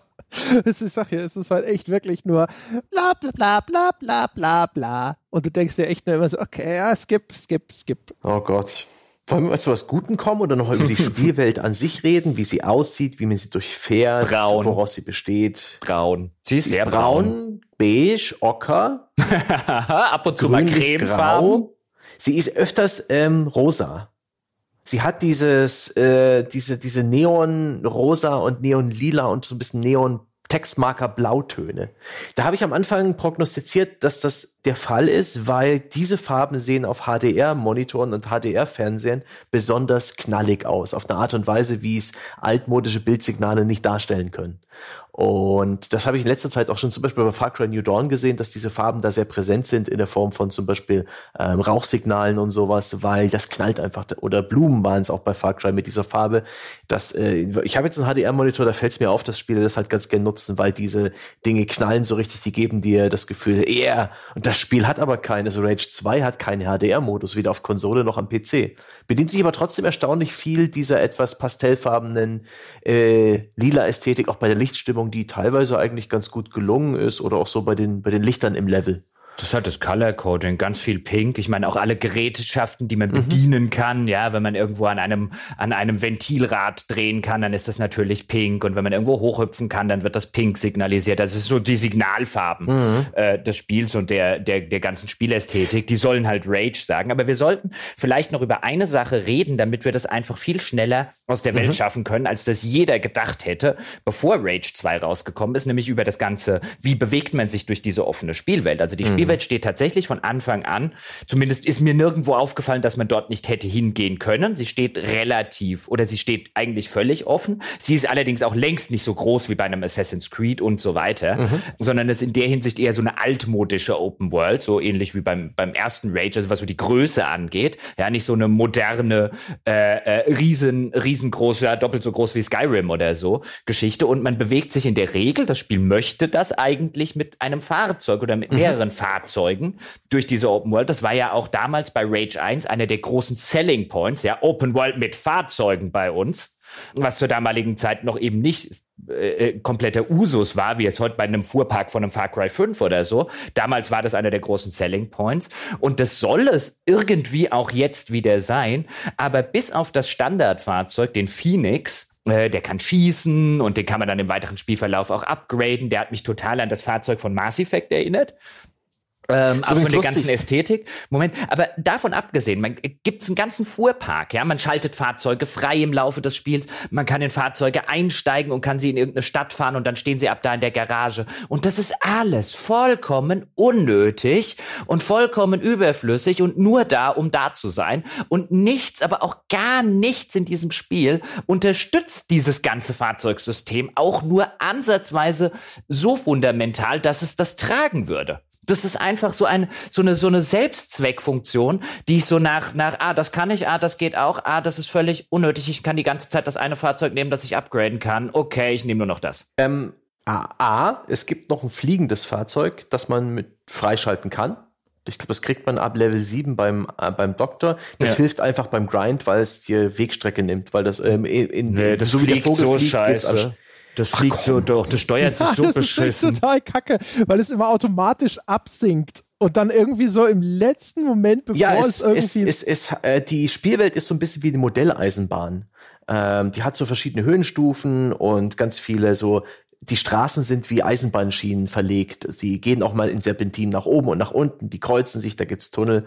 Und dadurch ist die Spielwelt öfters mal ganz schön zackig. Und man mit diesem Gleiter fliegt man tatsächlich auf eine Felswand zu und erst wenige gefühlt Zentimeter äh, bevor man sie trifft, steigt der dann nach oben, weil er offensichtlich immer irgendwie ja, so. Oder auch nicht. Nicht immer? Ja? Es nee. geht. Man muss, man muss darauf vertrauen, man muss teilweise auch so ein bisschen hochkriechen an, an gewissen Hindernissen. Aber ich habe. Ja, du musst dann, genau, du musst irgendwie auf einmal musst du abbremsen, weil äh, ansonsten, wenn du blind drauf vertraust, klatscht du halt manchmal einfach gegen die Wand. Ja, es ist nicht Und dann ideal. musst du vorher abbremsen und gucken und so, hm. ah, jetzt fängt er an wieder zu steigen. Ja, pro, ja, pro Tipp. Und dann fliege ich weiter. Genau. Pro Tipp ist übrigens das schnelleres Sprint-Upgrade freischalten und ja. das Fallschaden-Minimieren-Upgrade freischalten freischalten ja. und einfach auf die Fahrzeuge pfeifen. Ja, es geht wesentlich schneller, wenn man da hinten runterspringt, als wenn ähm, man außen rumfährt. Okay, außerdem lassen Sie die Fahrzeuge auch bequem immer wieder spawnen. Das ist alles gar nicht so sehr im Weg, aber das Autofahren an sich fühlt sich ziemlich mies an. Und weiß jemand, warum das äh, Auto spricht, unser Standardauto? Das Nein, ist irgendwie so eine lustige Idee, aber es, es, hat mir niemand im Spiel erklärt. Das Spiel verrät nicht, warum es dieses lustige sprechende Auto drin hat. Ich meine, als du es kriegst, sagen sie dir, dass die Phoenix die, diese KI-Idee mit dir spricht. Ah ja, das ist einmal okay. Ja, das ist lustige, das lustige Glückshase-Auto. Das lustige Auto, das spricht. Das lustige das Auto. Auch so, Stiert mich immer so an. Auch die, die Farbe, auch dieses Lila, äh, dieses Pink im Spiel ist für mich ein Indiz dafür, dass es lustig gedacht ist und edgy. Der Trailer Was, bei mir Spiel, war das grau. Was? Mein Auto ist grau. Grau. Ich meine, diese, diese, die, die Nutzung der Farbe als. Ach so, ich dachte, der Auto ist lila. Äh, als Standard Color Coding Farbe im Spiel. Und auch der Trailer, der hat ja diesen Pop-Song gehabt zum Spiel. Der verkauft, ich glaube, eine Vision, die das Spiel niemals geschafft hat. Aber in der passt es zumindest alles zusammen. So was rotzfreches, punkiges, neonfarbenes. Ah, ja, aber dieses naja. Auto, weißt du, am Anfang, du steigst in dieses Auto ein und das spricht mit dir und ich saß noch da und so, das ist ja mal eine coole Idee, so ein bisschen Knight Rider Touch oder so, mhm. in so einem Open-World-Spiel. Ähm, hat mich auch da wieder, einige Sachen erinnern mich echt an Mass Effect. Also das ganze Design des Autos, jetzt auch diese Geschichte, so das Auto redet mit dir, wie das Raumschiff in Mass Effect mit dir gesprochen hat, ID, wie sie hieß. Und ich dachte, oh, da kann man ja ein bisschen was draus machen. Aber das, das Auto hat einfach nur dieselben fünf Sprüche, wenn du ein- und aussteigst mhm. und wenn du auf jemanden schießt oder so. Und sie tun nichts damit, mit dieser Idee eines sprechenden Autos. Das ist wie, ja. wenn, wenn Knight Rider, ja, wenn du, wer hättest du Knight Rider gedreht, ja, und der, der große Kniff wäre, dass Kid die ganze Zeit Hallo und auf Wiedersehen gesagt hätte, wenn David Hasselhoff ein- oder ausgestiegen wäre. Ja, immer dieselben so. fünf Sätze bei Kid. Beim Ein-, Aussteigen und bei verschiedenen Funktionen, Punkt. das wäre lustig. Nee, das wäre nicht lustig. Ach Gott. ich finde, ich meine, ich vermute mal, dass diese ganze Geschichte mit den Fahrzeugen ist halt das Mad Max-Artefakt. Ne? Aber Mad es Max ist ein schlechtes Artefakt. Mad Max hatte doch nicht so eine schlechte Fahrphysik wie die Autos in diesem Spiel. Die Fahrphysik ist, glaube ich, schlechter als in Mad Max, wobei ich habe Mad Max nur ganz wenig gespielt. Das könnte ich nicht mal sagen. Aber wenn du da gerade über diese weiten Wüstenstraßen, die es ja auch gibt in Rage 2 fährst. Das sieht fast eins zu eins genauso aus und auch diese Fahrzeugkämpfe. Und das ist das einzige Element mit Fahrzeug, das ich teilweise ganz cool fand, weil es gibt ja diese Konvoi-Missionen, wo du diese riesigen bewaffneten Trucks mit Geleiteskorte durch die Gegend fahren. Übrigens, also, also genauso wie in Mad Max Fury Road und dann räumst du das so nach und nach ab und dann ist der Obertruck wie so ein Bosskampf mit Schwachstellen, die sich da entblößen und da gibt's dann Szenen, wo der dann manchmal auf einmal so brennendes Öl abwirft und hinter sich so eine riesige Feuerspur herzieht und so und das sieht sau spektakulär aus. Da hatte ich geile, geile Verfolgungsjagden. Mhm. Aber auch da, wie das Spiel es überall macht, da werden wir dann sicherlich gleich noch sehr ausführlich drüber sprechen. Auch da gibt es wieder Sachen, die halt dann das Pacing irgendwie so ein bisschen kaputt machen, weil diese, diese großen Trucks und so, die machen dann manchmal massiv Schaden. Und was dann passiert ist aber, du steigst aus, reparierst dein Auto, gehst also davor, drückst mhm. dann die Steuerungstaste, wartest ein paar Sekunden, bis ein Balken voll ist, steigst ein und fährst halt wieder hinterher. Du holst diesen Truck immer wieder ein. Äh, der äh, ist dann auch in dem gleichen Zustand von Beschädigung, in dem du ihn verlassen hast oder so. Und dann machst du halt an der gleichen Stelle weiter. Und diese Downtime dazwischen ist halt völlig absurder Scheiß. So, ich bin kaputt, okay, ich steig aus. Okay, es geht wieder weiter. Ja, halt so, ja diese, diese, diese Konvois vor allen Dingen, also nicht nur, dass sie Mad Max schreien, da stimme ich dir zu, die sind auch in, in vielerlei Hinsicht das eins der Highlights des Spiels, um das mal sozusagen, was jetzt das ganze Missionsdesign zum Beispiel angeht. Ich finde, genauso wie die Mutantennester, die sind übrigens auch cool. Und die werden von der Story überhaupt nicht genutzt. Da hast mhm. du mal was, was ein bisschen anders funktioniert und was tatsächlich ein bisschen originell ist. Und ich stimme André zu. Also diese Konvoi-Sachen, wenn man mit dem Auto hinter so einem großen Konvoi herfährt und dann eben erstmal so die kleinen Begleitfahrzeuge ausschaltet. Dann kann man seinem Phoenix, den kann man unterschiedlich bewaffnen mit Lenkraketen, mit unterschiedlichen Maschinengewehren und die halt nacheinander wegmacht und dann eben das große Fahrzeug ein bisschen auf die Schwachstellen. Das ist cool. Ähm, aber das Spiel tut nichts damit. Die, also die, die Konvois sind eine Nebenbeschäftigung. Ja? Mhm. Und noch nicht mal eine, die das Spiel in irgendeiner Form promoten würde. Das heißt, du kannst. Stattdessen es, du, zwingt es dich, das blöde Rennen zu fahren. Ja, genau. Stattdessen zwingt es dich, ein Autorennen zu fahren, wo ich mir gedacht habe, ah, das nächste Open-World-Spiel, bei dem ich ein Rennen gewinnen muss. Ja. Oh Gott, das Autorennen hatte ich, das hatte ich erfolgreich verdrängt. Die Autos fühlen sich nämlich seltsam an. Ich finde ihre, ihre Kurvenlage nehme ich ihnen nicht ab. Es ist relativ leicht in Anführungszeichen zu driften, aber die Handbremse ver verhält sich komisch. Sobald man boostet, was auch möglich ist, es gibt so einen unendlichen Boost, den, der immer wieder sich selbst auflädt. Ähm, sobald man boostet, fühlt sich wie das Gewicht des Fahrzeugs und seine Kurvenlage wieder völlig anders an als ohne für mich ziemlich frustrierend und dazu kommt, dass ähm, Offroad nahezu unpassierbar ist. Also die Spiel Spielwelt ist wirklich wie so eine Art Eisenbahn, Modelleisenbahn, in dem Sinne, dass man, wenn man versucht abzukürzen, querfeld ein, auch wenn das da relativ eben aussieht, in der Regel relativ schnell Probleme haben wird, weil das Auto dann erstaunlich schnell an allen möglichen hängen bleibt. Auch da wie Mass Effect 1, ja, da ist ein Kieselstein, ich würde da nicht drüber fahren mit meinem Offroad-Auto. Ja, das wird sofort aus dem Gleichgewicht und auf, auf dem Dach landen. Äh, ja, es ist echt, also in, in vielerlei Hinsicht, also das mit den, mit den Konvois überhaupt null irgendwie in die, oder so gut wie null in die Story integriert. Oder auch diese Mutantennester. Ich habe die durch Zufall, ich habe nur zwei im ganzen Spiel gehabt. Da gibt es diese Neben, Nebentätigkeiten sozusagen. Man fährt halt irgendwo hin und dann heißt, oh, da ist ein Mutantennest. Und dann, also zumindest wenn es ein Tutorial gab, habe ich das auch vollständig verpasst. Und da, da sind dann halt so, so ein bisschen alienesk angehauchte ähm, äh, so Brutsäcke äh, oder so, aus denen halt die Mutanten in diesem Spiel entstehen. Und es spawnen die ganze Zeit neue Mutanten. Also ich musste erstmal kapieren, okay, es bringt gar nichts, die ganzen Mutanten abzuschießen, weil es kommen immer und immer und immer wieder neue. Ich muss wirklich hier irgendwie, keine Ahnung, da gibt es so eine Anzeige dann oben, diese 30, diese 30 Pots dann finden und, und, und, und wegballern. Und in der Zwischenzeit spawnen immer und immer und immer und immer weitere Mutanten, bis halt wirklich irgendwann so eine Armee von denen auf dich zuläuft, während du noch verzweifelt nach den letzten beiden von diesen, von diesen Brutkästen sozusagen suchst. Und hier war ich doch schon und wo könnten sie denn sein? Ah, da drüben sind sie. Und hinter dir wirklich irgendwie gefühlt 200 Mutanten her sind. Das ist echt cool. Und was macht das Spiel damit? Es de delegiert es zu irgendeiner Nebentätigkeit, die man vollständig verpassen kann. Ja. Das, das ist auch übrigens ne, auch diese, diese Wechselhaftigkeit im Design. Das äh, mit den Mutanten ist auch eine der ersten Missionen, die du in Gunbarrel bekommst. So ein Mutantennest auszuräuchern, jetzt mit der anderen Mechanik, also ohne dieses Zerstöre so und so viele Pots. Und wie Jochen schon sagt, man steigt dann da herab und das wird auf einmal eine total organische Umgebung mit irgendwelchen komischen, fleischigen Strukturen und irgendwelchen pulsierenden Beuteln und sonstigen Krimskrams, also voll schleimig, eklig und auf einmal so ein bisschen horrormäßig. Mhm. Was aber halt von der ganzen Tonalität her im weiteren Spiel überhaupt keine Rolle spielt. Also im Gegenteil, wenn es dann hinterher äh, gegen die eigentlichen Oberböslinge geht, wird es dann auf einmal super Sci-Fi, Techy und ganz geleckte Fabrik Fabrikationshallen und sowas. Also so ganz viele unterschiedliche Tonalitäten in dem ganzen Anstrich, in der Gestaltung der Welt, in dem, was man da begegnet. Aber ohne, dass es auch nur der Versuch unternommen würde, da eine gewisse Kohärenz herzustellen oder das in irgendeiner Form jetzt jenseits von diesen Augenblickaufnahmen tatsächlich äh, in ein großes Ganzes einzupflegen, sondern das ist halt alles wie so Versatzstücke. Ja, Oh Mann, man denke an die eine Fahrzeugmission im Spiel, die man zu erledigen hat gegen Ende, wenn du weißt, André. Ja, das Verrückte übrigens ganz kurz bei den Konvois ist ja auch noch, es gibt sogar noch verschiedene, also es gibt dann von diesen mega Monster Truck Dingern, dass äh, diese wie so Endgegner funktionieren, gibt es auch noch verschiedene Varianten.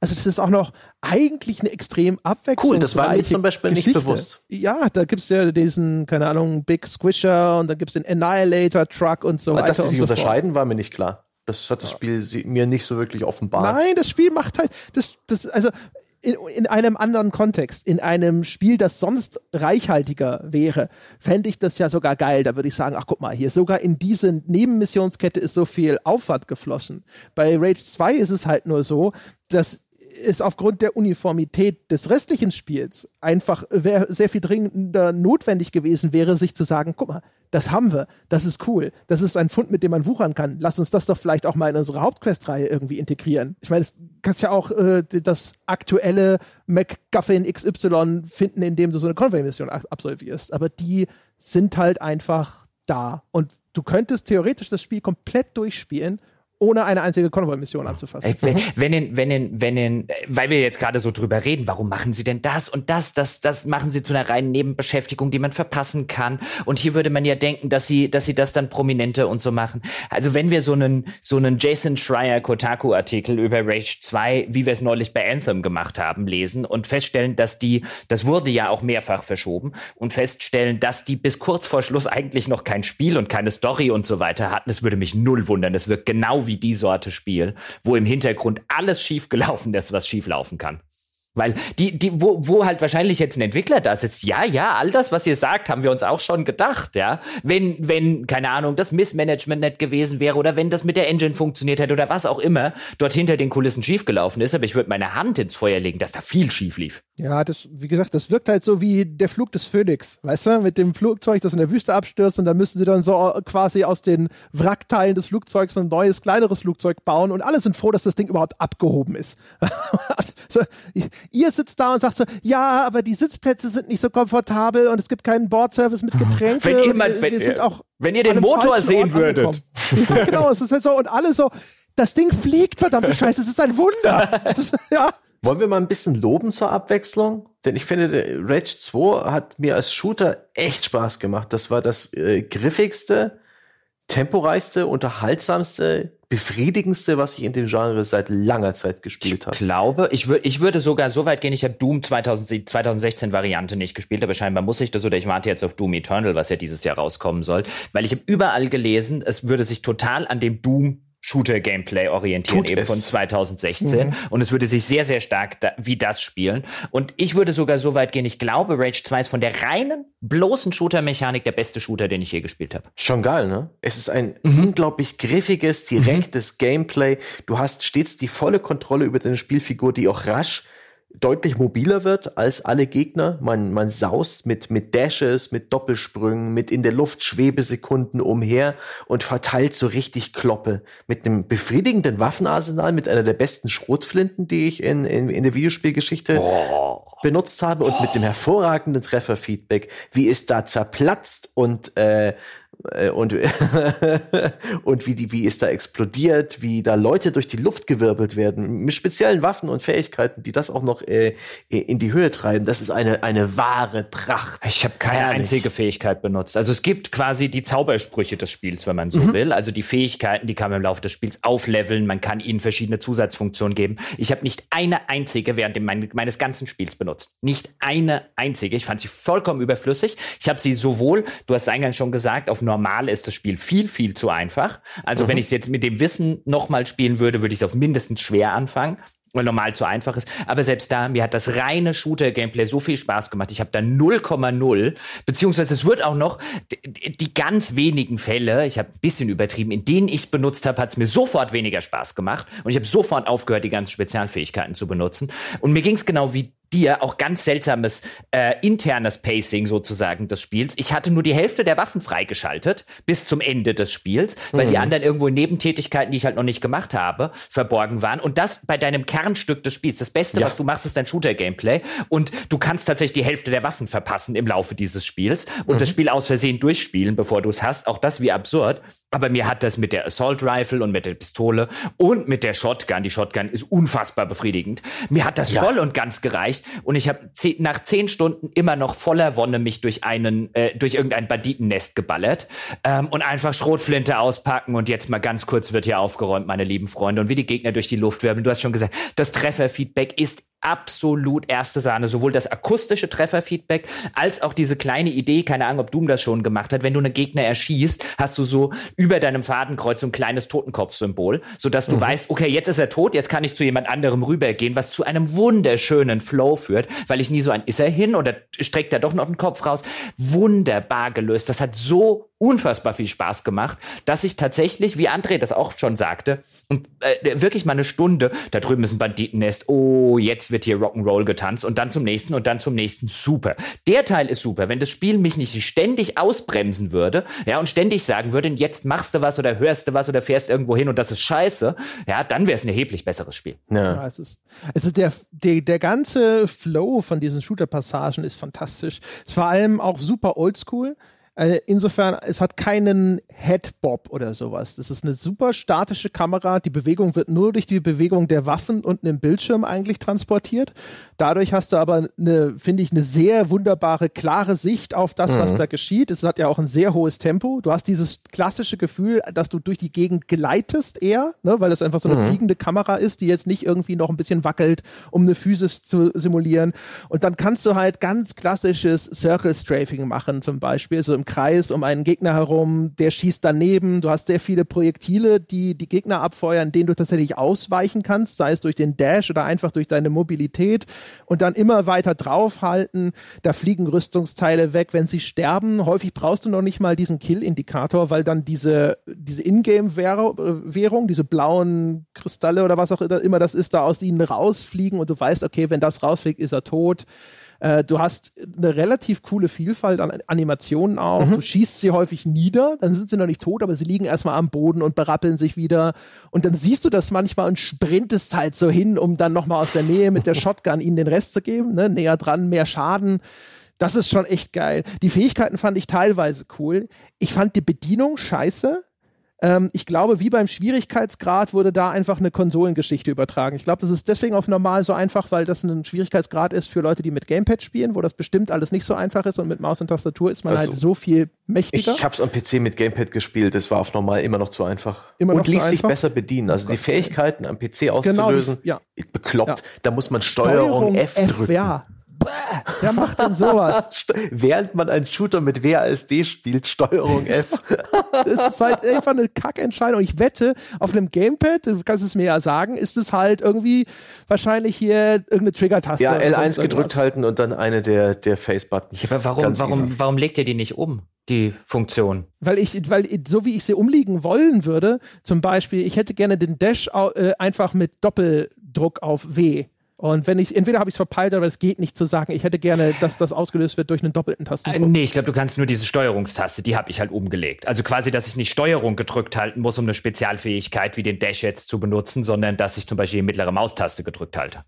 Das geht. Ja, ich will aber gar nichts gedrückt halten. Ja. Und das ist halt alles, und ich, oder, oder wie gesagt, also gerade der Dash, finde ich, der hätte für eine vernünftige PC-Steuerung, müsste das halt zweimal hintereinander D antippen und dann dash ich halt nach rechts. Und da hatte ich halt überall, habe ich gedacht, so, fuck, auf Konsole hat das bestimmt Sinn gemacht, was er hier tut, aber auf PC fühlt sich das halt kacke an.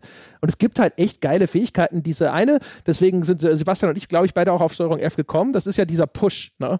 wo du dann Gegner so voll durch die Gegend schubsen kannst mit so einer Art, keine Ahnung, Force Push würde man mhm. das in hier Star Wars äh, Dingsy-Bumsy nennen. Und das ist halt teilweise sehr befriedigend, gerade wenn sie mal an irgendeinem Abgrund stehen und sie dann nochmal 100 Meter dann in die Walachei geschoss, geschossen werden. Das ist halt alles schon teilweise cool, aber ich habe das auch viel, viel weniger eingesetzt, einfach nur, weil das für mich alles so ne, rumgegritze war. Mhm. Ich bin, ich bin ja, ich man, man merkt ja bei euch, zumindest bei André auch eher so dann nochmal hin und ihm mit der Schrotflinte äh, den Rest gegeben, Gegner wegpushen und so weiter. Ich bin ja bei solchen Spielen, ich bin ja so eine Sniper-Sau bin ja eher so der äh, erstmal sichere Entfernung, ja, und dann erstmal wegballern, was geht, und der Rest wird schon auf mich zulaufen. Und ähm, ihr habt neulich in der, in der Viertelstunde, die wir dazu gemacht haben, so im angespielt Format, habe ich äh, Division 2 sehr, sehr gelobt für eine sehr, sehr befriedigende Shooter-Mechanik. Und dazu stehe ich auch nach wie vor. Aber der Unterschied von Division 2 ist Third-Person, Cover-Shooter und so weiter, deswegen eh nur eine bedingte Vergleichbarkeit. Aber der Unterschied gerade in dieser Vorgehensweise zu einem Rage ist schon relativ enorm. Weil einen Rage 2 habe ich jetzt vielfach auch so mit der Assault Rifle gespielt, also erstmal aus der Entfernung. Und wie befriedigend du auch aus der Entfernung die Gegner wegballern kannst. Klar, aus der Nähe ist es dann einfach auch mit dem Feedback zu sehen, wenn eben diese blauen Kristalle wegfliegen, wie André schon gesagt hat. Aber selbst wenn ich aus der Entfernung, wo ich bestenfalls auf ein, auf zwei Pixel den Kopf des Gegners sehe, ein geiles Trefferfeedback habe, bei dem ich weiß, wann der hin ist und wann nicht und wenn ich weiß, wann ich getroffen habe und wann nicht und wenn ich sofort auf den nächsten Gegner wieder gehen kann, weil auch die Übersichtlichkeit und so weiter da ist, das kriegen nicht viele Spiele hin, wenn es überhaupt oh, bislang ein Spiel bei mir so gut hingekriegt hat. Dann hast du dieses Charge Rifle nicht freigeschaltet, ne? Nee. So eine Art Railgun. Nee. Die hätte dir gefallen. Die hat nochmal eine etwas größere Reichweite und er ist zwar auch kein Sniper, aber eben sehr, sehr wenige Schuss, die aber dafür extrem durchschlagen. In der vollen Ausbaustufe zerplatzt der Gegner, wenn er stirbt. Also er explodiert in einer roten Fontäne mit richtig viel Flüssigkeit. Ist ein fantastischer Effekt. Er ist total dumm, aber das ist Trefferfeedback auf die Distanz korrekt. die haben sowieso echt geil kreative Ideen bei den Waffen. Also angefangen bei sowas, die Shotgun hat einen sekundären Feuermodus, äh, der auch schon so ein bisschen railgunnig wirkt. Mhm. Da schießt sie dann auch irgendwie wie, wie so ein, ein Slug. Weiß, ja, genau. Auf jeden Fall, dann fliegen sie halt auch total weit weg. Was aber clever dabei ist, wenn du die Gegner äh, so zurückschießt, dass sie gegen irgendein festes Hindernis prallen, dann sterben sie. Mhm. Wenn sie einfach so über den, auf dem Boden landen und dann sich einfach nur so ein bisschen abkugeln, dann sterben sie häufig nicht. Ne? Es macht zusätzlich Schaden, wenn er irgendwo dagegen mhm. geschleudert wird. Alleine das finde ich ist eine echt clevere Idee, weil es dieser Spielmechanik noch eine weitere Ebene hinzufügt. Und dann haben sie halt echt einige geile Ideen, wie diese komische, was ist das, Gravity Dart Gun mhm. oder so. Da schießt du sie sie quasi mit lauter kleinen Darts voll. Die machen erstmal nicht viel. Und dann kannst du aber mit der rechten Maustaste einen Punkt in der Umgebung anvisieren und dann werden diese Darts an dem Gegner magnetisch angezogen. Und dann kannst du also drei, vier, fünf Leute sozusagen mit diesen Darts spicken und dann sagen, okay, diese Wand. Und auf einmal werden alle dahin gesaugt und klatschen dagegen. Echt cool. Oder der also Feuerrevolver. Ja, Hast der du den- Feuerrevolver ist ist auch super. Genau, du, du, du, du schießt halt so ein Projektil oder zwei Projektile so in den Gegner, so ein, so ein, so ein, so ein klassischer Revolver halt mit einem Twist und du schießt halt und der macht relativ wenig Schaden und dann hast du halt die sekundäre Feuerfunktion, ist halt nicht Kimmo und Korn, also rechte Maustaste gedrückt, sondern dann schnippt der. Dein Charakter schnippt in die Hand und das Geschoss explodiert und das ist so geil befriedigend, so drei von den Dingern rein und dann super. Ich muss hier Kritik üben. Das sind alles tolle Spielzeuge. Und es gibt zum Beispiel auch noch einen Skill, der so ein Vortex erzeugt, der so, so ein schwarzes Loch das Gegner anzieht, was die Gravitation beeinflusst. Das kann man auch noch upgraden, dass Gegner, die darin gefangen sind, wenn sie äh, durch die Luft gewirbelt werden, noch viel länger schwerelos sind. Es gibt ganz viele dieser Sch Spielzeugwaffen. Aber am Ende war es am allerschnellsten immer das Assault Rifle und die Schrotflinte zu nehmen. Das war effektiver. Und vielleicht noch ein, zwei Raketen und Granaten reinzuhauen, vor allen Dingen Raketen aus dem Raketenwerfer. All diese Finesse-Waffen, die das Spiel bietet, hatten eine höhere Time to Kill für mich und waren Ja, deswegen ineffizient und ich habe sie nicht lange benutzt. Wenigstens sondern haben sie Spaß gemacht. wenigstens, das stimmt. Also ich meine, ich meine, ja. aber die Problematik, die du gerade schilderst, die haben ja viele Spiele. So, du hast relativ schnell die optimale Spielweise Mhm. für dich raus. Und das war bei mir auch Assault Rifle für Entfernung. Und wenn sie nah dran gekommen sind, Shotgun rausgepackt, fertig ist der Lack. Und wenn irgendein fettes Viech gekommen ist, hier ist mein Raketenwerfer. Ja. Aber ich habe trotzdem immer mal wieder gerne was anderes ausprobiert. Was finde ich schon ein Zeichen von, natürlich kann man kritisieren, dass es dich zu selten zwingt, anders zu spielen. Aber diese dominante Spielstrategie schnell identifizieren. Ja. Ich glaube, das ist ein Problem. Jetzt müsste ich überlegen, wann mir ein Shooter und ob mir überhaupt einer einfällt, der das Problem nicht hat.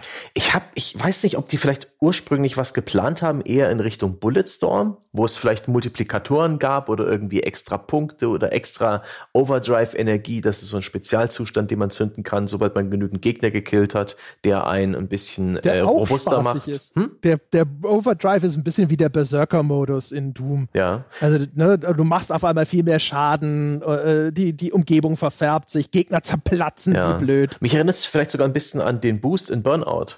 Weil dieser Overdrive-Modus kommt ja auch noch mit einem Multiplikator daher. Man sammelt auch während man den Overdrive-Modus nutzt, Punkte dafür, dass man praktisch den nächsten gleich wieder zünden kann, dass man so ein bisschen wie bei, das war vielleicht die Vision der Entwickler, dass man wie bei einem Burnout stets so am Limit kämpft, so schnell, so viele Kills wie möglich aneinander reiht, immer wieder in den Overdrive wechselt, um da noch effizi effizienter zu killen und, und noch mehr Punkte zu sammeln. Sie haben ja auch diese, diese Feltride oder wie das heißt, diese blauen Kristalle, die getötete Gegner fallen lassen, die sind sowohl Heilenergie als auch Erfahrungspunkte und die bleiben nicht lange liegen, weswegen was den Spieler dazu motivieren soll, sehr aggressiv und nach vorne gewandt zu kämpfen. Und das ist schon, das fördert schon alles ein sehr aggressives, temporeiches Spiel, aber ich habe das Gefühl, da fehlt irgendwie was, wie bei einem Bulletstorm, dass man vielleicht noch irgendwie äh, Umgebungsobjekte etwas raffinierter mit einzieht oder dass Gegner vielleicht auch eine gewisse Art Puzzle für dich darstellen, dass man zu lösen hat. Die Gegner stellen nie ein Puzzle dar. Es gibt halt verschiedene Gegner, die mit, mit verschiedenen Taktiken bekämpfen muss. Es gibt eine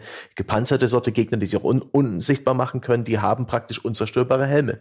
Da wird man mit dem Kopfschuss niemals nie auch nur irgendwie Schaden anrichten. Und manche Gegner haben große Schilde, die sie vor sich hertragen. Aber das war's dann auch schon so an der Kreativität, was Ja, aber es klingt so, als wäre als wär, als wäre es irgendwo anders besser. Also, also eh, wirklich in der Da ist es Hinsicht. tatsächlich sogar, finde ich, Ja. echt viel besser Ja. als die meisten anderen. Ja, also auch zum ja. Beispiel so, weißt du, so Gegnerzusammenstellung, es gibt diese, ich weiß nicht, sind so ein bisschen wie so Skelette, die so Feuerbälle oder Raketen Mhm. äh, abschießen, die dann explodieren, wenn du sie abschießt. Wo du, und die sind sehr gefährlich, weil sie viel Schaden machen. Du willst sie schnell ausschalten. Du kannst aber nicht nah ran mit deiner Schrotflinte, wo du den maximalen Mhm. Schaden machst, weil dann explodieren die ja. Dann gibt's dann meistens gepaart mit Horden von Kleinviech, das auf dich zurennt und so, wo du merkst, ach guck mal, ne, es gibt unterschiedliche Gegnertypen, die haben alle unterschiedliche Funktionen und ein Entwickler benutzt sozusagen diese Gegnerzusammenstellung für eine ganz spezifische Herausforderung. Das ist schon mehr als alle Open-World-Spiele der letzten Zeit. Ja, das ja, ist, ja, das ich, ist, es ist halt immer eine schöne ist- ja, große aber- Menge Gegner. Die Menge von Gegnern hat mich auch überrascht, dass es da in so einer Basis, wenn man jetzt in Far Cry spielt, da sind da vielleicht 10, 12 Mann drin, dann, dann schleicht man so ein bisschen drumherum und schaltet die langsam aus und bei bei Rage 2 sind es locker mal drei, vier Dutzend Leute. Was, was man da allein für einen Headcount um die Gegend rennen, durch die Gegend rennen hat, da hat man zum Teil 15 Gegner gleichzeitig auf dem Bildschirm. Das ist schon beeindruckend. Jede, jede, jede, Rage, jede Rage 2 Basis ist spielerisch besser als jede bei Far Cry.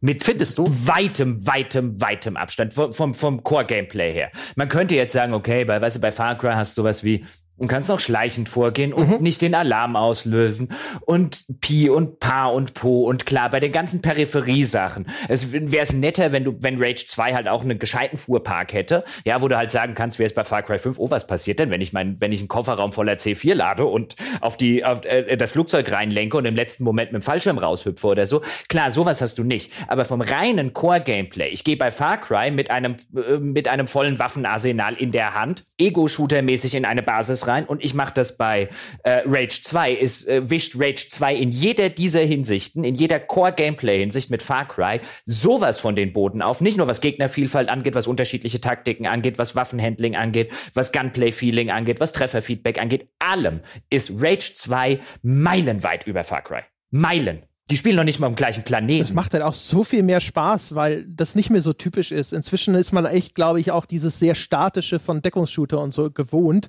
Und diese Dynamik, weißt du, das Umkreisen von Gegnern und nah ran und ah, der von dem mit dem Schild, dem musst du ausweichen, dann kannst du ihn flankieren und so. Das ist halt echt, und was Sebastian schon richtig gesagt hat, also das Spiel unterstützt das ja auch, ne? Wenn da das Feldtret rausspritzt aus den Gegnern sozusagen, du sammelst es schnell ein, das füllt deine Energie wieder auf und du kannst diese Vorwärtsbewegung, ja, eigentlich sehr lange aufrechterhalten. Äh, dann kannst du zwischendrin diesen Overdrive-Modus noch aktivieren, wenn es dann mal eng geworden ist, dann füllst du dich damit wieder auf und so. Und du hast halt, du, du gehst echt wie so ein Wirbelsturm durch diese Basis durch. Oh, das halt immer so, und am Schluss ist, liegen alle zerlegt am Boden. Den, und das ist halt echt, echt geil. Ja, vor allen Dingen den, den, dieser Overdrive-Modus, den du halt auf dem PC dann, der, der füllt sich so ein Totenkopf-Symbol und mhm. ähm, dann kann man mit der V-Taste kann man in ihn reinwechseln und wie André auch schon sagte, dann wird es ein bisschen langsamer von den Gegnern her und das verfärbt sich ein bisschen, man macht offensichtlich mehr Schaden. Äh, die Waffen haben dann teilweise auch noch so einen extra Overdrive-Modus, also dass sie dann in der sekundären Variante halt noch größeren Zerstörungen und so weiter anrichten. Und man regeneriert auch, ich weiß nicht, ob man ein Upgrade dafür freischalten muss, das kann sein, man regeneriert Upgrade, auch, ja. bitte? Ja, das ist ein Upgrade. Das ist ein Upgrade, dass man auch noch Hitpoints regeneriert. Und der Overdrive-Modus soll, glaube ich, schon auch so ein bisschen was wie so ein Oh-Shit-Button sein. Mhm. Bei mir war er aber eher, okay, jetzt langt's-Button.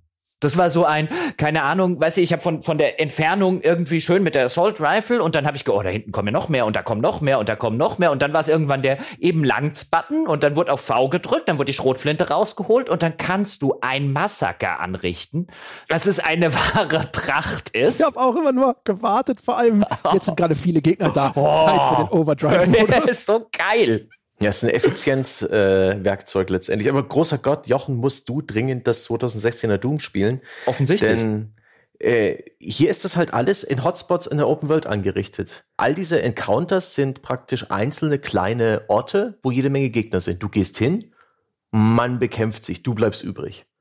Rinse and repeat. Es hat keinerlei äh, inhärente nee, es, Struktur. Wenn es so es, wäre. Das Schlimme ist ja, es ist nicht Rinse and Repeat. Denn jetzt kommen wir ja zu dem, zu meiner Ansicht nach dem, wofür man genau dieses Kern Gameplay. Eig eigentlich ist es nicht das Kerngameplay, aber genau da konterkariert es. Weil wenn es Rinse and Repeat wäre, wenn es so wäre, ich gehe in eine Basis, ich räuche die aus, wie gerade beschrieben, und da drüben ist die nächste und hohoho, ihr kriegt's jetzt auch ganz böse. Ja, wenn es so wäre, wäre es ja gut. Aber was, was es ja macht, ist, du stehst dann am Ende da, du hast die ganze Basis ausgeräuchert, du bist ja, ja, yeah, wo sind die oh nächsten? Gott, ja. Und dann kommt das Spiel und tritt dir sowas von kräftig in die Eier. Ja. Weil dann beginnt nämlich dieses, jede Basis, meine sehr verehrten Damen und Herren, kurz Erklärbär-Modus an, jede diese oder so gut wie jede dieser Dinge, die man in diesem Spiel machen kann, also äh, Banditenbasis, äh, äh, äh Roadblock, genau, jeder Hotspot, eigentlich fast jeder, auf der Karte, der hat so eine, so eine Completionist-Anzeige. Erst muss man alle Gegner erledigen und dann kommt so ein Haken sozusagen dran, alle Gegner erledigt, man kriegt eine kleine Belohnung. Und dann sieht man so schön oben links so eine, so eine Completionist-Checklist. Das heißt, äh, 0 äh, von 5 Truhen gefunden, 0 von 2 Datapads gefunden, 0 von 2 Arc-Chests, da gibt's dann ganz besondere Sachen gefunden.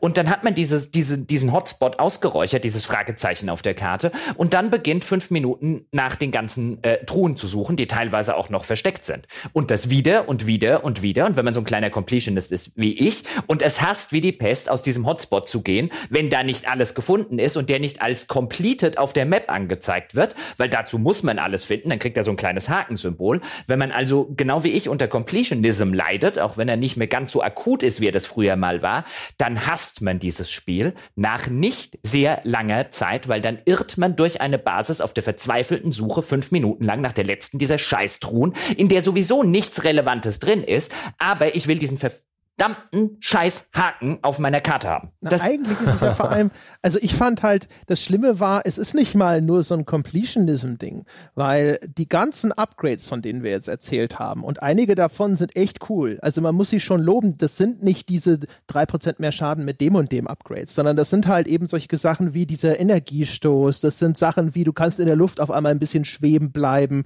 du kannst äh, Gegner, wenn du aus dem Rennen rutschst, so in die Luft katapultieren und sie dann aus der Luft schießen und solche Sachen. Also Sachen, wenn man erstmal Spaß gefunden hat an diesem Sandbox, hab einfach Spaß beim Abknallen von allem und jedem Gameplay, will man einiges davon auch echt mhm. gerne haben. Es sind echt, echt geile Sachen, die man freischalten kann.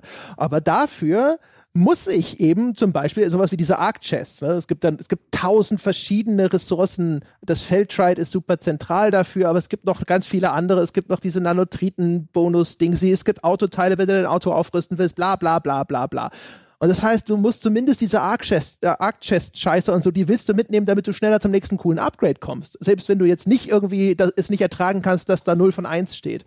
Und deswegen ging es mir ganz genauso. Ich habe dann auch äh, zwei, drei, fünf Minuten Action oder sowas. Das ist häufig auch recht klein mhm. portioniert und dann geht's los. Und nochmal die gleiche Zeit rennst du rum und denkst dir, wo sind diese Kisten? Du kannst dann so ein Upgrade äh, freischalten, dass dir dann die Richtung so heiß-kalt-mäßig, ne, so ein Radar äh, der dir so ein bisschen zeigt wie ein so Mobilfunkempfangsbalken, äh, der dann sagt, okay, jetzt bist du in der Nähe. Aber selbst damit war es immer noch lästig. Und das ist so schlimm. Das Game geht so geil ab, du bist richtig gut im Flow und dann sofort, bam, Downtime. Also es fängt ja schon damit an, dass es dann erstmal, Jochen sagte eben, da macht's einen Haken dran, aber das macht's auch nicht schnell. Kommt ein Bildschirm, das sagt, okay, du hast jetzt alle Gegner umgebracht. Okay, jetzt zeige ich dir, okay, du hast so und so viel Reputation bei diesem NPC gewonnen und dann füllt sich ein Balken und dann musst du diese Scheiße wegklicken und dann geht's wieder raus in die Spielwelt und dann willst du diese Kisten finden und dann willst du zu deinem Auto gehen und dann willst du zu dem nächsten Punkt fahren und dann kannst du endlich wieder in dieses, dieses eigentliche Ding einsteigen, das du gut findest. Hm. Es ist seltsam. Auch die, die Kisten, die rumliegen in den Levels, das sind das ganz normale Holzkisten, da ist Munition drin und vielleicht auch ein bisschen Lebensenergie und vielleicht ein paar Crafting-Materialien. Also so Zeug, was man braucht. Auch sonst gibt's in den Levels sehr viel aufzuheben, was man stets manuell tun muss. Ähm, auch das bremst auch. Und die Kisten, die zu, zerstört man instinktiv mit einem Nahkampfangriff. Das geht auch, bloß dass der in der Regel nicht trifft. Das ist so ja, frustrierend, stimmt, ist die Dinger zu öffnen. Und willst eigentlich Munition sparen ja. und irgendwann denkst du dir, fuck it, ich schieß drauf. Ja, das sollte man, das hätte ich von Anfang an tun sollen. Das sind aber, diese Downtime ist für mich so frustrierend gewesen. Das sind aber andere Kisten. Das muss man, also nicht, ja. was im Kopf von, wenn ich, jetzt, wenn ich jetzt zuhören würde, genau. Es gibt diese Truhen, ja. die dann in der Liste sozusagen, in der Abarbeitung Die muss man suchen. Stehen. Die Kisten genau. sind überall, überall, omnipräsent. Genau. So Nachschubkisten, die halt irgendwo rumstehen, genau. Ach Gott, und äh, ich habe ein Problem damit, das hatte ich auch schon bei Far Cry New Dawn, dass alles, was ich in dem Spiel finden kann, jede Belohnung, jedes, äh, jede, jeder, ge, jedes äh, entdeckte Fragezeichen auf der Karte, wo ich dann herausfinde, was ist da eigentlich, jede, jede, jede Nebenmission, alles hat für mich immer bloß erwartbare Crafting-Materialien. Das ist für mich eine unglaubliche Motivationsbremse. Das, das interessiert mich nicht. Das macht alles beliebig. Das macht nichts irgendwie relevant und wichtig. Wenn, wenn ich alles, alles, was ich tue, äh, indem ich irgendwie Gegner besiege, ist lediglich, ich ich bekomme hier noch einen, noch einen weiteren Token, den ich für ein Upgrade oder diesen Skill investieren kann. Das ist vielleicht auch ein Problem dessen, dass das viel zu viele Upgrades gibt. Da verbergen sich zum Teil Upgrade-Trees innerhalb von Upgrade-Trees. Man kann nicht bloß seine eigenen Abilities upgraden, sondern mit einem Skill-Tree modifizieren. Man kann seine Waffen upgraden und mit einem Skill-Tree modifizieren. Es gibt vier Skill-Trees, um deinen Charakter zu modifizieren. Man kann äh, seine Equipment, sowas wie Heilbooster oder Granaten dann noch durch äh, Upgrade-Items äh, modifizieren modifizieren und verbessern. Das ist insgesamt, äh, das Auto noch oben drauf, das ist insgesamt zu viel. Viel zu viele Upgrades und meiner Meinung nach auch zum Teil echt arg situativ. Das sind Upgrades, die, deren Vorteil man vielleicht ähm, äh, einmal pro Stunde spürt, ja. Nach, nach einem äh, Schrotflintenkill aus nächster Nähe ist der nächste Nahkampfangriff besonders stark. Also bitte, sowas. Und sowas gibt's viel. Ich ja, aber nicht. Auch, auch da finde ich jetzt bisschen deine Kritik insofern unfair, dass es im Gegensatz zu so ziemlich jedem anderen mir bekannten Open-World-Spiel mit Shooter-Mechaniken ungefähr gefühlt achtmal mehr sinnvolle Upgrades hat und Upgrades, auf die ich mich wirklich freue und die das Spiel tatsächlich cooler machen, ähm, anstatt diese 2% mehr Schaden, ah, 0,1%. Doom 2016. Ja, aber das wir reden ja von Open-World-Spielen. Ja, ja, ja, es ist Also ich finde im, im, im Kontext, weißt du, zum Beispiel sowas wie, ich kann auch nach nachladen, während ich sprinte. Was für ein geiles Upgrade. Da habe ich mich das echt gefreut drüber. Ja, ja, natürlich gibt's, wie du gesagt hast, angesichts dessen, dass das Spiel ist, kann man dem natürlich auch berechtigterweise vorwerfen, dass es einen leichten Upgrade-Wahn hat, in zig verschiedenen, verschachtelten, in verschiedenen Untermenüs angeordneten Upgrade-Bäumen, die man echt hätte streamlinen können. Alles, alles äh, legitim. Aber ich finde das Spiel zu kritisieren, dass es unnötige Up Grades hat, ähm, ist zumindest im Kontext der anderen Spiele, wo es sich im Genre bewegt, ist hier noch jemandem, der echt sich mal bemüht, ein paar wirklich coole Sachen umzusetzen, ähm, finde ich ein bisschen unfair. Mm. Weil auch mhm. hier, finde ich, äh, gibt es durchaus echt, echt coole Sachen, die man freischalten kann. Also ich fand auch, also klar, es gibt immer noch, also es sind so viele, dass da natürlich welche dazwischen sind, die haben mich zum Beispiel auch nicht interessiert. Viele sind auch so ein bisschen spielweisenabhängig. Aber ich finde, es gibt echt eine ganze Reihe von coolen Upgrades. Selbst Sachen, wo ich am Anfang noch gedacht habe, was ist das denn für ein Quatsch, wozu soll das denn gut sein? Wie dieser Schleudersitz im Auto, wo du dann aber hinterher feststellst, oh, ich kann mit dem Auto auf eine Basis zurasen äh, oder äh, insbesondere diese Straßen sperren, mich dann mit dem Schleudersitz rausschießen lassen, das Auto fährt unter mir sozusagen schon mal in diese erste Gegnergruppe rein. Und dann kann ich diese Schwebefunktion in der Luft benutzen, um aus der Luft dann auf die Gegner zu schießen das sind schon Sachen, wo du denkst, so, ach, das ist cool, das ist so nett verspielt. Das ist nichts, wo ich da hm. sitze und sage so, oh ja, das ist äh, äh, später im Spiel äh, wird genau diese Kompetenz von mir erwartet, sondern da sind ganz viele Sachen drin, wo ich das Gefühl habe, wie auch dieses, ne, wenn du die aus dem Slide raus in die Luft katapultierst, das ist halt einfach nur so, so äh, äh just for fun. Und das finde ich eigentlich ganz cool, muss ich sagen. Hm. Wobei man dazu sagen muss, ich in meiner Erinnerung hatte, glaube ich, auch Far Cry 5 relativ coole Upgrades. Hm, hm, hm. Ist ein Argument, dass man sich, man kann sich auch vor allen Dingen hier selbst seinen Weg suchen, welche Upgrades man will. Da legt einem das Spiel irgendwie keine Richtung vor. Ich habe mir dann jedenfalls im Spiel dann immer sehr selten die Zeit genommen, mal äh, meine Ressourcen zu verbrauchen und immer lange gewartet zwischen den einzelnen Upgrade-Punkten, damit es sich überhaupt für mich signifikant angefühlt hat. Äh, denn von, von einzelnem Upgrade zu Upgrade war der Unterschied immer zu subtil. Uh, so dass ich dann immer erstmal gewartet habe, bis ich genügend Waffenmods oder was war das, nee, Feltrit, äh, halt diese Punkte, die man da reinpumpt, um die Waffe gleich nicht bloß eine Stufe besser zu machen, sondern gleich drei Stufen besser. Das, das habe ich gespürt.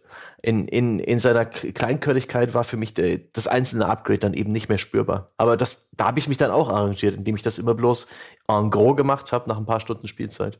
Ja, das generell hat ja das Spiel so ein bisschen die, die, die, das gleiche Problem, was ungefähr jeder Genrevertreter auch hat, nämlich dieses, dass es innerhalb seines, seines, seiner Upgrades ein, ein schlechtes Pacing und ein schlechtes Balancing hat. Das ist mir auch wieder aufgefallen, ähm, weil du halt, also da haben wir ja wieder den klassischen Fall, wenn du nicht linear vorgehen kannst. Jetzt so, einem, so ein Beispiel, was mir immer einfällt, ist so das erste Bioshock. Dadurch, dass du diese linearen Level hast und dass du wirklich gut verteilen kannst, wo sind deine Upgrade-Stationen und dann versteckst du mal noch irgendwo eine, sodass die Leute, die entdecken, haben dann am Ende zwei Upgrades mehr oder so. Aber du kannst es alles immer relativ gut, deinen Schwierigkeitsgrad austarieren, weil du halt mhm. halt weißt, wie viele Waffen-Upgrades hast du versteckt und dann kannst du auch dafür sorgen, dass sich jedes Waffen-Upgrade wirklich wertig anfühlt und spürbar besser macht, weil du das, das, das Balancing jederzeit unter Kontrolle hast. Und aus solchen Gründen tun sich ja so Open-World-Spiele damit schwer. Aber ich hatte jetzt auch so das Gefühl, dass ich zum Beispiel die Waffen, die ich halt gefunden habe im Laufe des Spiels, die hatte ich halt ruckzuck auf Maximallevel geupgradet, mit Mods drin und allem drum und dran. Und ab da kam halt kein spürbarer mehr Schaden und so weiter im ganzen Spiel mhm. mehr dazu. Also das war nach gefühlt, keine Ahnung, vier Stunden oder fünf Stunden war ich halt an dem Punkt. Und ab da war das Waffen-Upgrade-System für mich vollkommen irrelevant geworden. Und egal wie viele Waffenmods ich noch finde, ich habe ja gar keine Waffen, in die ich sie verbauen kann, weil da müsste ich jetzt aktiv auf die Suche nach äh, neuen Waffen gehen, weil das Spiel halt irgendwie sagt, ich gebe dir nur vier davon, also jetzt im Laufe meines Spieldurchgangs, mhm. was ich für ein bisschen, bisschen komisch halte. Klar hätte ich jetzt sagen können, okay, die finde ich wahrscheinlich in irgendwelchen von den Arcs ich muss jetzt äh, mehr nach diesen Archen suchen, aber ich würde halt einfach annehmen, wenn ich die Sorte Spiel mit so einem geilen Gunplay habe, dann würde ich halt mit meinen, würde ich halt meine Waffen schneller verteilen und dann halt gucken, dass ich auch wirklich entscheiden muss, okay, welche dieser Waffen will ich jetzt upgraden und so weiter und so fort. All das, da setzt das Spiel, wie aber nahezu alle Spiele in dieser, in dieser Hinsicht, sein Balancing komplett in den Sand. Also irgendwann hatte ich halt meine, weiß meine Schrotflinte war Max, meine Assault Rifle war Max und das war, wie wir es vorher schon gesagt haben, so die dominierende Spielstrategie. So, was interessieren mich jetzt noch irgendwelche irgendwelche Upgrade-Punkte. Ich bin so mächtig, wie ich in dem ganzen Spiel nur mächtig werde. Alles, was jetzt dazu kommt, ist halt einfach, keine Ahnung, alle zwei Stunden gehe ich mal in diesen Bildschirm und verteile es halt nur, damit sie verteilt sind. Mhm. Ich bin jedenfalls kein Freund davon, die so Punkte, diese allgemeinen Punkte als Belohnung zu bekommen für Aufgaben im Spiel. Ich hätte es besser gefunden, wenn zum Beispiel die Upgrades, die ich jetzt alle schon vorher kenne. Ich kann mir die, die Upgrade-Bäume anschauen. Ich weiß ja dann irgendwann, sobald ich die alle freigeschaltet habe, welche Möglichkeiten ich im Spiel habe. Wenn ich mir das einmal durchlese, bin ich praktisch komplett gespoilert. Ähm, wenn ich all diese Upgrades einfach bekommen hätte, ohne sie vorher zu kennen. Wenn dann aus äh, so einer Kiste bei so einem schweren Banditencamp, ja, dann so eine coole Modifikation für die Schrotflinte rausspringt. Das, da würde ich mich freuen, da wäre ich überrascht und fände das geil. Und wäre motiviert, weitere dieser Camps zu, äh, zu looten und zu, zu durchballern. Aber dass in, für jede Aufgabe im, im Spiel relativ generische Belohnungen gibt, der gleichen Art, alles äh, Upgrade-Tokens verschiedenster Art, oft auch zufällig bestimmt, weil das ja am Ende diese Arc-Chests in Anführungszeichen Lootboxen sind. Da ist, ähm, ich glaube, eine von fünf verschiedenen Upgrade, äh, besonders teuren Upgrade-Dingern ist da drin und Punkt. Ist das für mich unglaublich lahm als, als Karotte oder als Progression im Spiel. Ich wünsche mir wieder Spiele, in denen ich eine Kiste aufmache und da ist ein toller Gegenstand drin, anstatt die Ressource dafür, ähm, diesen Gegenstand zu craften. Ohne Scheiß. Da würde ich mal drei Kreuze machen. Ich finde halt, dafür in alle Wege nach Rom. Das Spiel hätte halt einfach kein Open-World-Spiel sein. Ganz genau, das stimmt. Das Problem ist, dass das, das, ist ein, das wäre ein geiles Spiel gewesen, wenn es erheblich linearer gewesen wäre und wenn dieser ganze Bullshit drumherum weg gewesen wäre. Und dann musst du auch nicht diese, diese Krücken benutzen, mhm. wo du mhm. dann da sitzt und sagst so, ja, äh, aber wir verteilen jetzt halt hier nur diese oder jene Währung, weil wir wollen ja, dass er die Open World exploren kann. Dafür brauchen wir irgendwie Content, den wir vergeben können und dann machen wir halt, okay, hier ein bisschen davon, hier ein bisschen davon. Anstatt dass du ein lineareres Spiel machst und sagst, okay, hier kriegst du dieses Upgrade, hier kriegst du diese Waffe, dass du auch schnell die Waffen in die Hände diese, deiner Spieler mhm. bringst, weil die so geil sind. Also auch das, du, äh, ich finde, Jochen hat da völlig recht du sitzt am Schluss da und dann hast du das komplette Waffenarsenal zur Verfügung und mit Glück hast du es noch, noch eine Stunde vor dir oder du hast Zeit, wie jetzt bei den allermeisten äh, anderen Fällen, du hast es durchgespielt und hast noch nicht mal alle mhm. Waffen gesehen. Und kein Grund mehr, das nochmal zu spielen, alle Waffen weiterzufinden, außer du magst bereits das, was du die ganze Zeit schon machst. Diese Leute da erschießen. Ist ganz cool. Ist echt nett gemacht. Aber. Ja, aber was man hätte, ich meine, hätte man sich diesen ganzen Aufwand gespart, ja. für diesen ganzen Zinnober drumherum und hätte stattdessen einfach, weißt du, wie sie es ja auch in, in Doom 2016 gemacht haben, hättest du einfach hier, keine Ahnung, 10, 12 Stunden lineares, aber geiles Gameplay gebracht. Da hätte sich ja keiner beschwert und gesagt so, oh jo, da hätte ich jetzt aber eine Open World drumrum gebraucht. Niemand. Ja, ja, doch, Bethesda hätte sich beschwert und hätte wahrscheinlich gesagt, weißt du, wie sich Wolfenstein verkauft hat? Ha. Ja gut, aber was haben wir jetzt bislang zu Rage gelesen? Schlechter verkauft als das Original. Und das galt die ganze Zeit ja, eigentlich schon so ein bisschen als faul. Ja, wobei wir bislang haben wir zumindest wieder so diese klassischen Meldungen. Ja, hat sich in der ersten Woche in Großbritannien schlechter verkauft als das Original vor acht Jahren, ähm, äh, sind aber noch keine digitalen Verkäufe mit drin. Also äh, Zahlen, also Me Meldungen, die die Welt nicht braucht. Also bei Eurogamer habe ich ein Update gelesen, wo digitale Zahlen oder Schätzungen oder sonst irgendwas mit reingerechnet waren. Ich weiß nicht genau, welche Quelle sie dafür hatten. Und da haben sie dann gesagt, okay, wenn man das mit einrechnet, dann ist es nicht nur ein Viertel vom Original, sondern 50 Prozent vom Original aber auch da weiterhin nur auf England bezogen. Aber die Indikatoren, die jetzt erstmal da sind, die lassen einen nicht glauben, dass jetzt äh, der Rage auf einmal deswegen der Megaknaller geworden ist. Gut, das äh, hätte ich hätte ich jetzt auch offen gestanden nicht erwartet, aber ich hätte ihm eine größere Chance eingeräumt als als Open World Spiel, ähm, denn als denn als Singleplayer Shooter. Also ich meine, wenn ich Bethesda wäre, hätte ich wahrscheinlich eben, weil du gesagt hast, da hätte sich ja keiner beschwert, wenn das einfach ein zwölf Stunden äh, linearer geiler Shooter gewesen wäre. Um Gottes Willen, nein, ich hätte ich hätte mich nicht beschwert, ich glaube halt, Bethesda hätte gesagt, das machen wir nicht. Klar, halt aber so. wir sprechen ja. ja. jetzt hier nicht über die Finanzperspektive. Nee, nee. Ähm, ja, ich, ich hätte mich auch nicht beschwert. Also ich sage jetzt mal in einer in einer perfekten Welt, ja. Also wenn wir jetzt schon wenn wir jetzt schon Luftschlösser bauen dürfen, also ich hätte mich ja auch nicht beschwert, ja, wenn die Avalanche Studios um alles, was sie quasi um den um den coolen Teil, den sie sozusagen von It frei Haus geliefert bekommen haben, irgendetwas kompetentes gebaut hätten. Also wenn, wenn nicht alles sozusagen, was originär von Avalanche anscheinend zu stammen scheint, mittelmäßig bis scheiße wäre, also ich sag mal, wenn die auch nur einen halb so gutes, äh, eine halb so gute Open World drumherum gestrickt hätten, wie selbst die generischste Ubisoft Open World, ähm, hätten wir, glaube ich, ein richtig geiles Open World Spiel. Also letztlich, letztlich finde ich krank, dass weniger daran, dass es kein linearer Shooter geworden ist, sondern dass sie halt ein richtig schlechtes Open-World-Spiel gemacht haben. Hm. Also. Ich weiß aber auch nicht, ob man das jetzt wirklich alles Avalanche in die Schuhe schieben sollte, weil viel von diesem sandboxy verspielten, was wir jetzt so gelobt haben, das ist eigentlich eher eine Avalanche-Handschrift als eine It-Handschrift. Also It ist ja eigentlich sehr down-to-earth in seinen Shooter-Designs, ne? Ich kann ja, mir vorstellen, dass wobei, wenn das, wenn das mehr, wenn das mehr ein altmodisches Shooter-Design ist, aber trotzdem grundsätzlich mechanisch so gut funktioniert, ähm, würde ich auch im Zweifelsfall lieber eine bessere Open World nehmen, als jetzt den, den, als jetzt das Nice to Have, äh, viele Sachen, die man noch machen kann drumrum und dafür einfach eine schlechte Open World. Also ich finde halt, gut, klar, du musst, aber It hat ja auch keine bessere Open World in Rage 1 gemacht. Nee, gut, das ist richtig, aber, ganz anders. Natürlich, aber das ist ja, ja, schon, aber das ist ein falsches Dilemma. Also ich meine, niemand zwingt ja, also Avalanche saß ja nicht da, oh Gott, wir können keine bessere Open World machen als It. Wie sieht denn das aus? Avalanche hat aber auch echt kein gutes Händchen, Open Worlds zu designen. Die haben seit Jahren immer wieder Spiele am Start, wo die Kritiker eine, einhellig sagen, das ist eigentlich beeindruckend und groß und cool, aber es macht keinen Spaß, äh, durch diese, die, die Progression in dem Spiel mitzumachen. Just Cause 3 war ganz furchtbar. Das ist eins für mich eines der schockierendsten Spiele überhaupt gewesen, weil es in, im, im Kern absolut lustiges Spektakel hatte. Aber alle Upgrades für die Spielfigur, die mehr Spaß gebracht haben, waren hinter den langweiligsten Nebenaufgaben, äh, die ich jemals gespielt habe, gegatet. Ähm, Mad Max hat einen unglaublich repetitiven Gameplay-Loop, der so systemisch war, wie auch bei diesem Spiel, wo, wo man praktisch auch eine, irgendwann eine Excel-Liste vom, vom Kopf hat und auch das Just Cause 4 ähm, kam überhaupt nicht an. Und das finde ich seltsam, dass ein, ein Entwicklerstudio mit so einem langen Open-World-Track-Record immer noch nicht das Händchen dafür hat oder eine Formel oder Erfahrung, wie man äh, einen Shooter oder irgendein beliebiges anderes Spiel in Open World arrangiert. Ja? Das einzige erfolgreiche Open World Spiel für sie seit vielen, vielen Jahren, Hunter Call of the Wild, dieses Open World Jagdspiel.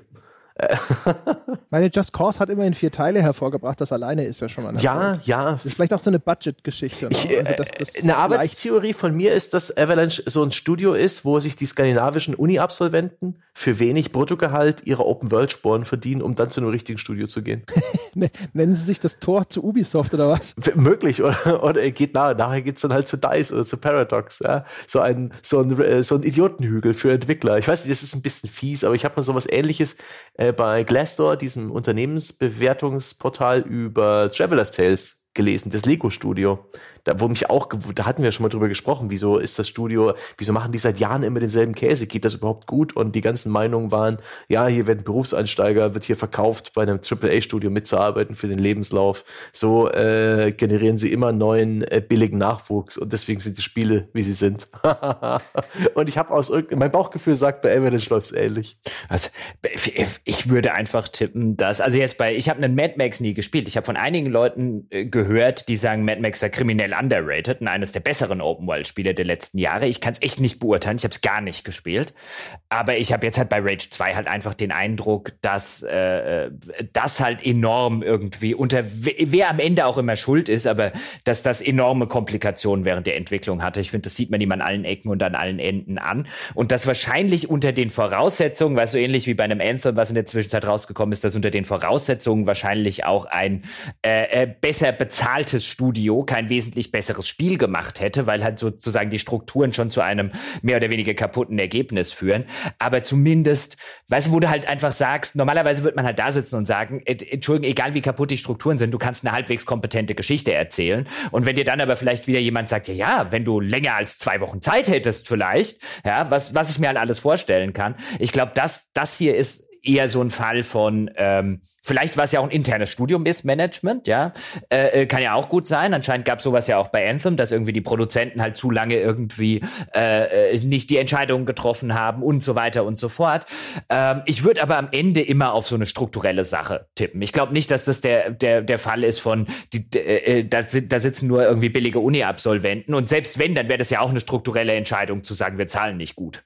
Ähm, letztlich sind sowas häufig irgendwie strukturelle und systemische Probleme. Und das wirkt echt wie ein Spiel, das letztlich darunter leidet, dass es ursprünglich eigentlich mal was ganz anderes hätte hätte sein sollen, bevor es dann Rage genannt wird. Übrigens auch interessant finde ich, weil ich das eingangs gesagt habe. Ich meine, wir haben ja auch bei der E3, äh, Gamescom damals, über die Technik geredet. Und jetzt würde ich nicht sagen, dass das ein hässliches Spiel ist, aber ich habe während des Spielens mehrfach ins Optionsmenü geguckt, um mich zu versichern, dass es wirklich auf Ultra steht ähm, und dass es nicht wieder zurückgesprungen ist und dass das die höchste Auflösung ist. Jetzt hier mit einem neuen PC, da sind einige, einige wirklich, also wenn du das jetzt im, im direkten Vergleich mit so einem Anthem hast oder mit so einem Division 2 hast, zum Beispiel, weil ich in letzter Zeit gespielt habe, dann sieht es wirklich durchaus um Jahre seiner Zeit hinterher mhm. teilweise aus. Also auch was Fernsicht ansieht, äh, was, was, was Weitsicht angeht, was äh, äh, Objekte, die Weitsicht dargestellt werden. Texturen habe ich schon genannt, teilweise auch Animationen. Im Intro zum Beispiel, wenn du dann Dinge aus der Third-Person-Perspektive siehst und dir denkst, uiuiuiui, das sieht nicht nach, nach modernen Animationen aus ähm, und so weiter und so fort. Das, das, Oh, wirkt aber schon so. Und dann auf diese alten Texturen ist dann wirklich eine hochauflösende Rage 2 Goon Squad Textur draufgeklatscht. Und du, ja. du, du, stehst halt davor und das denkst dir, okay, die, ja. die, genau, die, die, die eigentliche Wandtextur sieht aus wie von vor vier Jahren oder von vor fünf Jahren und die Goon Squad Textur sieht neu aus und das löst dann halt diesen Eindruck aus, die Rage 2 Textur wurde auf was Altes draufgebappt. Ja.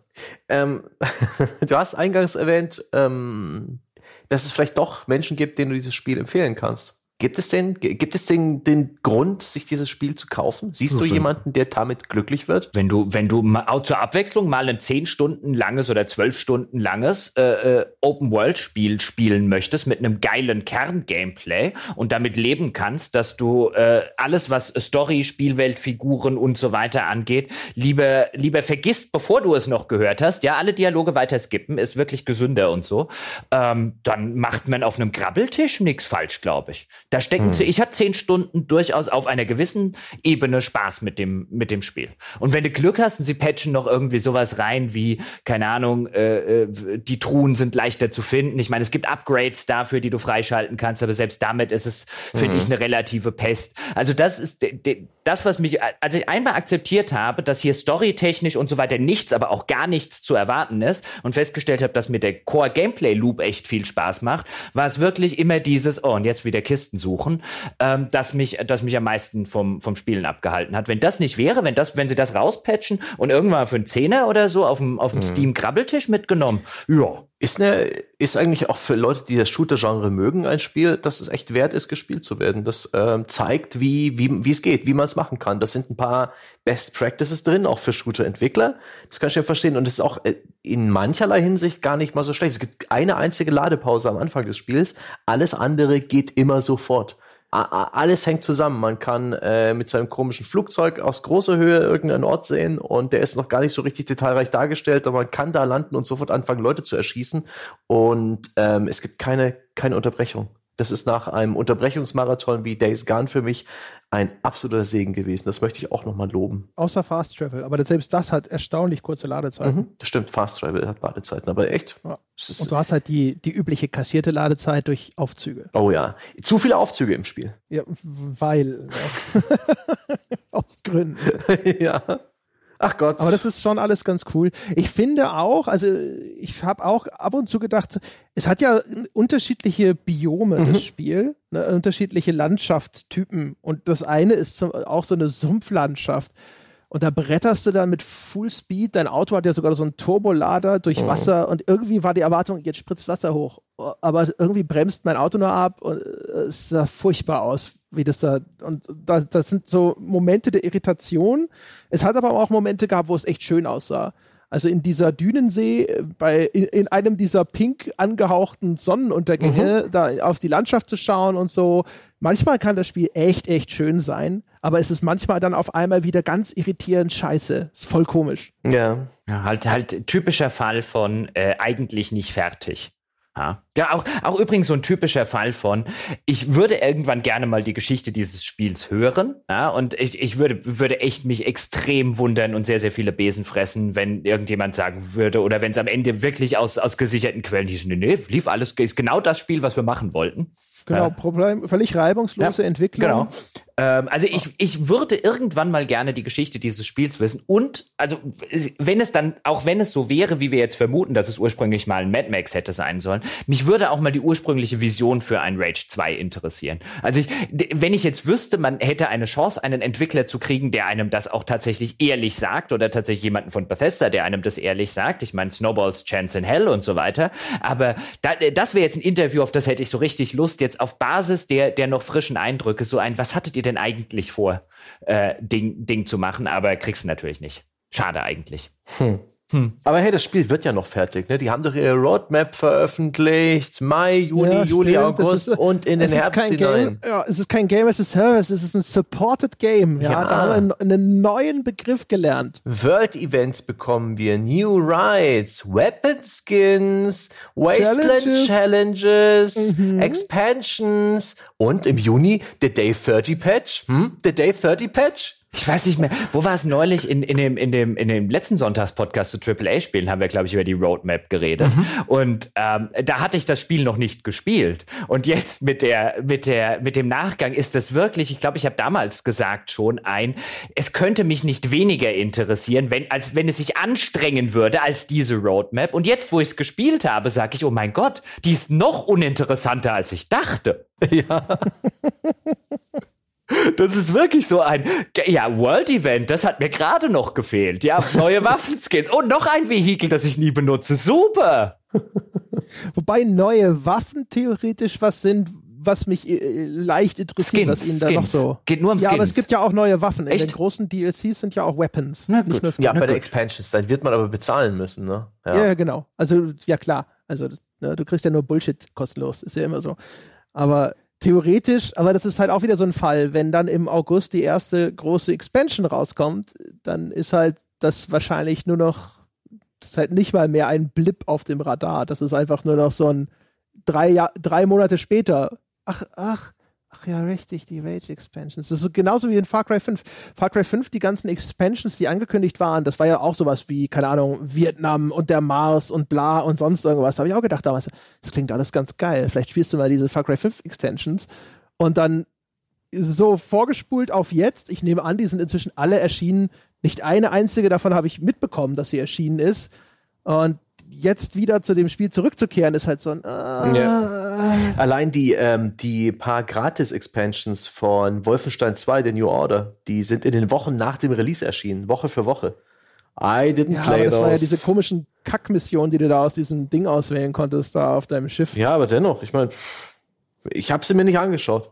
Das ist, ich bin, ich bin, keine Ahnung. Ich bin tatsächlich gerade überlegen, ähm, weil es da garantiert auch einen Season Pass und Expansions gab, so, ähm, so Open World technisch ein wird garantiert auch demnächst mal ein zweiter Teil angekündigt von Horizon Zero Dawn, würde ich jetzt tippen. Das war ja richtig, richtig cool. Und das nochmal so, um mich auf den aktuellen Stand zu bringen, weil könnte ja durchaus sein, ich habe dann noch so nachgedacht, ob sie das vielleicht auf einer E3 ankündigen. Sony ist jetzt nicht auf einer E3, aber vielleicht in so einem Nachgang oder so. So langsam aber sicher wäre es mal Zeit für eine Ankündigung in der Hinsicht und dich da mal auf den aktuellen Stand zu bringen, weil fand es schon relativ cool, was so Story angeht. Und so ein bisschen juckt's mich auch, aber ich kenne mich. Ich fange dann nochmal ein Spiel an, was ich da damals durchgespielt habe. Und so nach 20 Stunden spätestens ist es dann so ein, ich habe keine Lust bis zur Expansion oder bis zu den DLC-Inhalten mehr zu spielen. Ich habe das alles schon mal gespielt.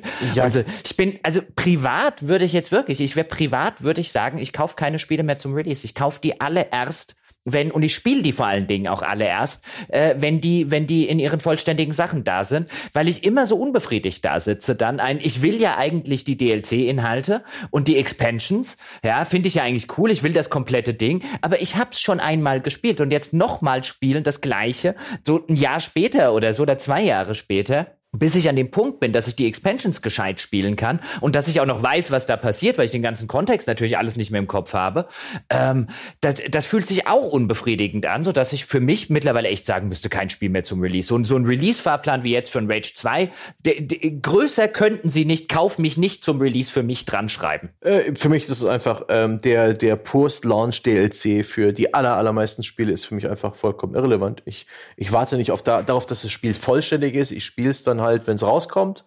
Und äh, wenn sie irgendwas nachreichen, Pech gehabt. Ich werde es ich werd's nicht konsumieren. Beispiel bei Rage 2, also so abrupt, wie das dann jetzt auch abbricht und wie sehr es auch so ein bisschen so wink, wink, nudge, nudge, da kommt noch was und so. Also erstens ist das alleine schon unbefriedigend und das hatten wir jetzt ja schon relativ häufig. Also zum Beispiel in äh, Assassin's Creed Odyssey, da stehst du auf die äh, minimaler Spoiler Achtung, da stehst du ja vor dem Tor nach Atlantis und ich habe dann auch, ich habe es gesehen habe für einen Bruchteil einer Sekunde gedacht so, oh cool, vielleicht komme ich hinterher nach Atlantis und dann gedacht, oh, das, werden sie, das werden sie, natürlich werden sie das in den DLC packen. Was haben sie gemacht? Sie haben es in den DLC gepackt. Und das ist halt alles so ein Ding, also ich, ich gucke ja schon Fernsehserien nicht mehr, während sie laufen, sondern warte immer, bis so eine Staffel abgeschlossen ist, weil ich es nicht mag, das immer so zerstückelt dann äh, zu gucken und dann habe ich schon wieder die Hälfte vergessen, bis die nächste Folge da ist und bla. Äh, alleine deswegen würde ich das bei Spielen auch so machen.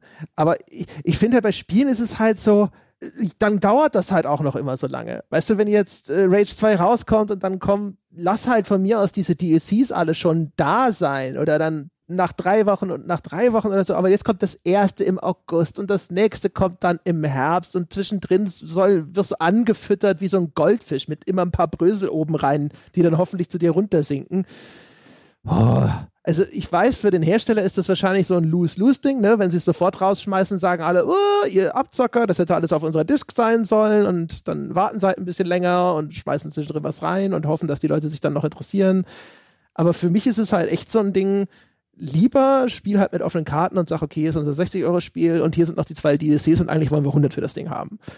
Anstatt, dass ich jetzt noch so lange warte, weil bis das Zeug dann erschienen ist, ist es halt wirklich nur noch so ein, ach ja, richtig, ja, hm, das, das wäre mal nett gewesen vor sechs Monaten. Vor allen Dingen, weil ich, weil ich persönlich als Spieler, ich habe ja nichts in meinem spielerischen Empfinden, wenn ich so herangehe, wie Sebastian jetzt gesagt hat. Das kann ich, ist ja emotional nachvollziehbar, dass man sagt, hey, das ist jetzt halt das Spiel, das spiele ich so, wie es rauskommt und alles, was danach kommt, interessiert mich nicht die Bohne. Aber mein Interesse ist ja eigentlich, das maximal oder bestmögliche Spiel zu bekommen. Und wenn dann halt einfach Sachen, ähm, die dazu führen würden, äh, das bestmögliche Spiel zu bekommen, oder wenn ich ein besseres Spiel hätte, wenn ich halt einfach noch ein halbes Jahr warte, ist ja nicht so, als gäbe es nicht genug zu spielen. Also wie gesagt, als privater Spieler würde ich aus purem Eigeninteresse jederzeit sagen, nichts, aber auch gar nichts mehr. Es sei denn, der Hersteller sagt mir klipp und klar, das war's, hier kommen keine Expansions, keine DLCs, es gibt keinen Season Pass, würde ich heutzutage mehr zum Release kaufen. Es ist einfach, man, man sorgt dafür, dass man schlechtere Spiele spielt. Warum sollte ich das tun? Dann nimmst du jetzt an, dass die DLCs das Spiel besser machen. In, der, in alle, also, also ich, ich habe noch kein Spiel gesehen, bei dem nicht mindestens die Patches es besser gemacht hätten, wenn die wir Patches, auf die warten. Ja. Ähm, und in, in, in einem erheblichen Teil der Fälle kommen durch die, kommen durch die DLCs. Weißt du, und wenn es jetzt nur ist, ich muss ja die Expansion von Rage 2 gar nicht spielen, aber wenn da zwei coole Waffen drin sind, die von Spielstart an verfügbar sind, machen sie das Spiel besser. Ja, ich würde auch sagen, also theoretisch ist es so ein Ding, wenn du wartest, dann kriegst du mehr Content, ein besseres Spiel zu maximal identischen Preis bei irgendeiner Game of the Year Edition und wahrscheinlich häufiger sogar günstiger ist halt nur diese, diese Zeitverzögerung. Und bei Spielen, auf die ich mich sehr freue, kann ich echt verstehen. Da wäre wär ich wahrscheinlich auch zu trigger-happy, um das abzuwarten. Aber ansonsten das sind halt nicht so irrsinnig viele. Ne? Es ist ja auch. Allermeisten anderen kann man halt sagen, oh, ein anderen Mal. Es ist ja, ist ja übrigens auch einer der Gründe, wo ich jetzt sagen würde, nicht, nicht bewusst, sondern was die ganze zugrunde liegende Struktur angeht, einer der Gründe, warum die Hype-Maschine in solchen Betrieben mittlerweile läuft, wie sie läuft, weil du rational eigentlich keinen Grund mehr hast, die Dinge zum Release zu konsumieren. Bei Filmen ist es ja ähnlich. Ich meine, wie lange musst du denn heute noch warten, bis du, bis du den Kram relativ umsonst, in Anführungszeichen, bei Amazon Prime, Netflix und so weiter siehst, weil einfach die Zeit Zweitverwertungsmaschine mittlerweile so fix läuft, im Gegensatz zu, was weiß ich, vor 20 Jahren oder so, wo du gesagt hast, naja gut, wann ist denn der, das dauert mindestens ein Jahr, bis der in der Videothek ist und wir wollen gar nicht wissen, wann er im Free TV läuft. Im, im Spielebereich ist ja noch krasser. Also du wartest, wie du es gerade gesagt hast, du wartest ein halbes Jahr, ja, du hast erheblich mehr Spiel, du hast ein besseres Spiel, du hast mehr Content, in der Regel zum halben Preis. Du, diese Hype-Maschine muss richtig anlaufen, weil du eigentlich keinen rationalen Grund mehr hast, die Dinger zum Release zu kaufen. Deswegen musst du irrationale Gründe liefern, deswegen muss der Hype funktionieren funktionieren. Die Leute müssen heiß auf den Kram sein, damit sie sich keine Gedanken machen können, wie ein, eigentlich ist es ziemlich bescheuert, das zum Release zu kaufen. Ich kann das selber nachvollziehen. Also es gäbe genug Sachen, die würde ich trotzdem irrationalerweise zum Release kaufen. Aber ähm, dann musste mir halt, dann musste mir halt so emotional sozusagen den Hype in irgendeiner Form, der muss halt vorhanden sein, weil sonst treffe ich eine rationale Entscheidung und die rationale Entscheidung im heutigen Spieleumfeld lautet, um Gottes Willen nicht zum Release kaufen. Die beste Lösung ist da, sämtliche irrationalen Entscheidungen einfach mal im Vorfeld rauszulassen, so ein bisschen wie Urschreittherapie. Deswegen, meine Damen und Herren, gehen Sie jetzt total irrational und impulsiv auf iTunes und vergeben Sie dort eine Fünf-Sterne-Wertung an diesen Podcast. Einfach so lassen Sie alles raus und danach können Sie dann ganz ruhig und entspannt eine rationale Kaufentscheidung bei Ihren Computerspielen treffen. Äh, allerdings können Sie vorher sozusagen sich nochmal richtig austoben und so einen kleinen Impulskauf bei uns tätigen. Unter gamespodcast.de slash Abo gönnen sich all die Zusatzinhalte. Da erzählen wir Ihnen dann auch, bei welchen Spielen man vielleicht bisschen länger warten sollte. Die Kohle haben Sie ruckzuck wieder drin, nicht wahr? Das geht außerdem auch auf patreon.com slash auf ein Bier. Und wie immer, wenn Sie mit uns über Gott, die Welt oder diese Folge diskutieren, diskutieren möchten, schauen Sie vorbei im Weltbesten Spieleforum unter forum.gamespodcast.de. Das soll es gewesen sein für diese Woche, meine Damen und Herren. Wir hören uns nächste Woche wieder. Bis dahin.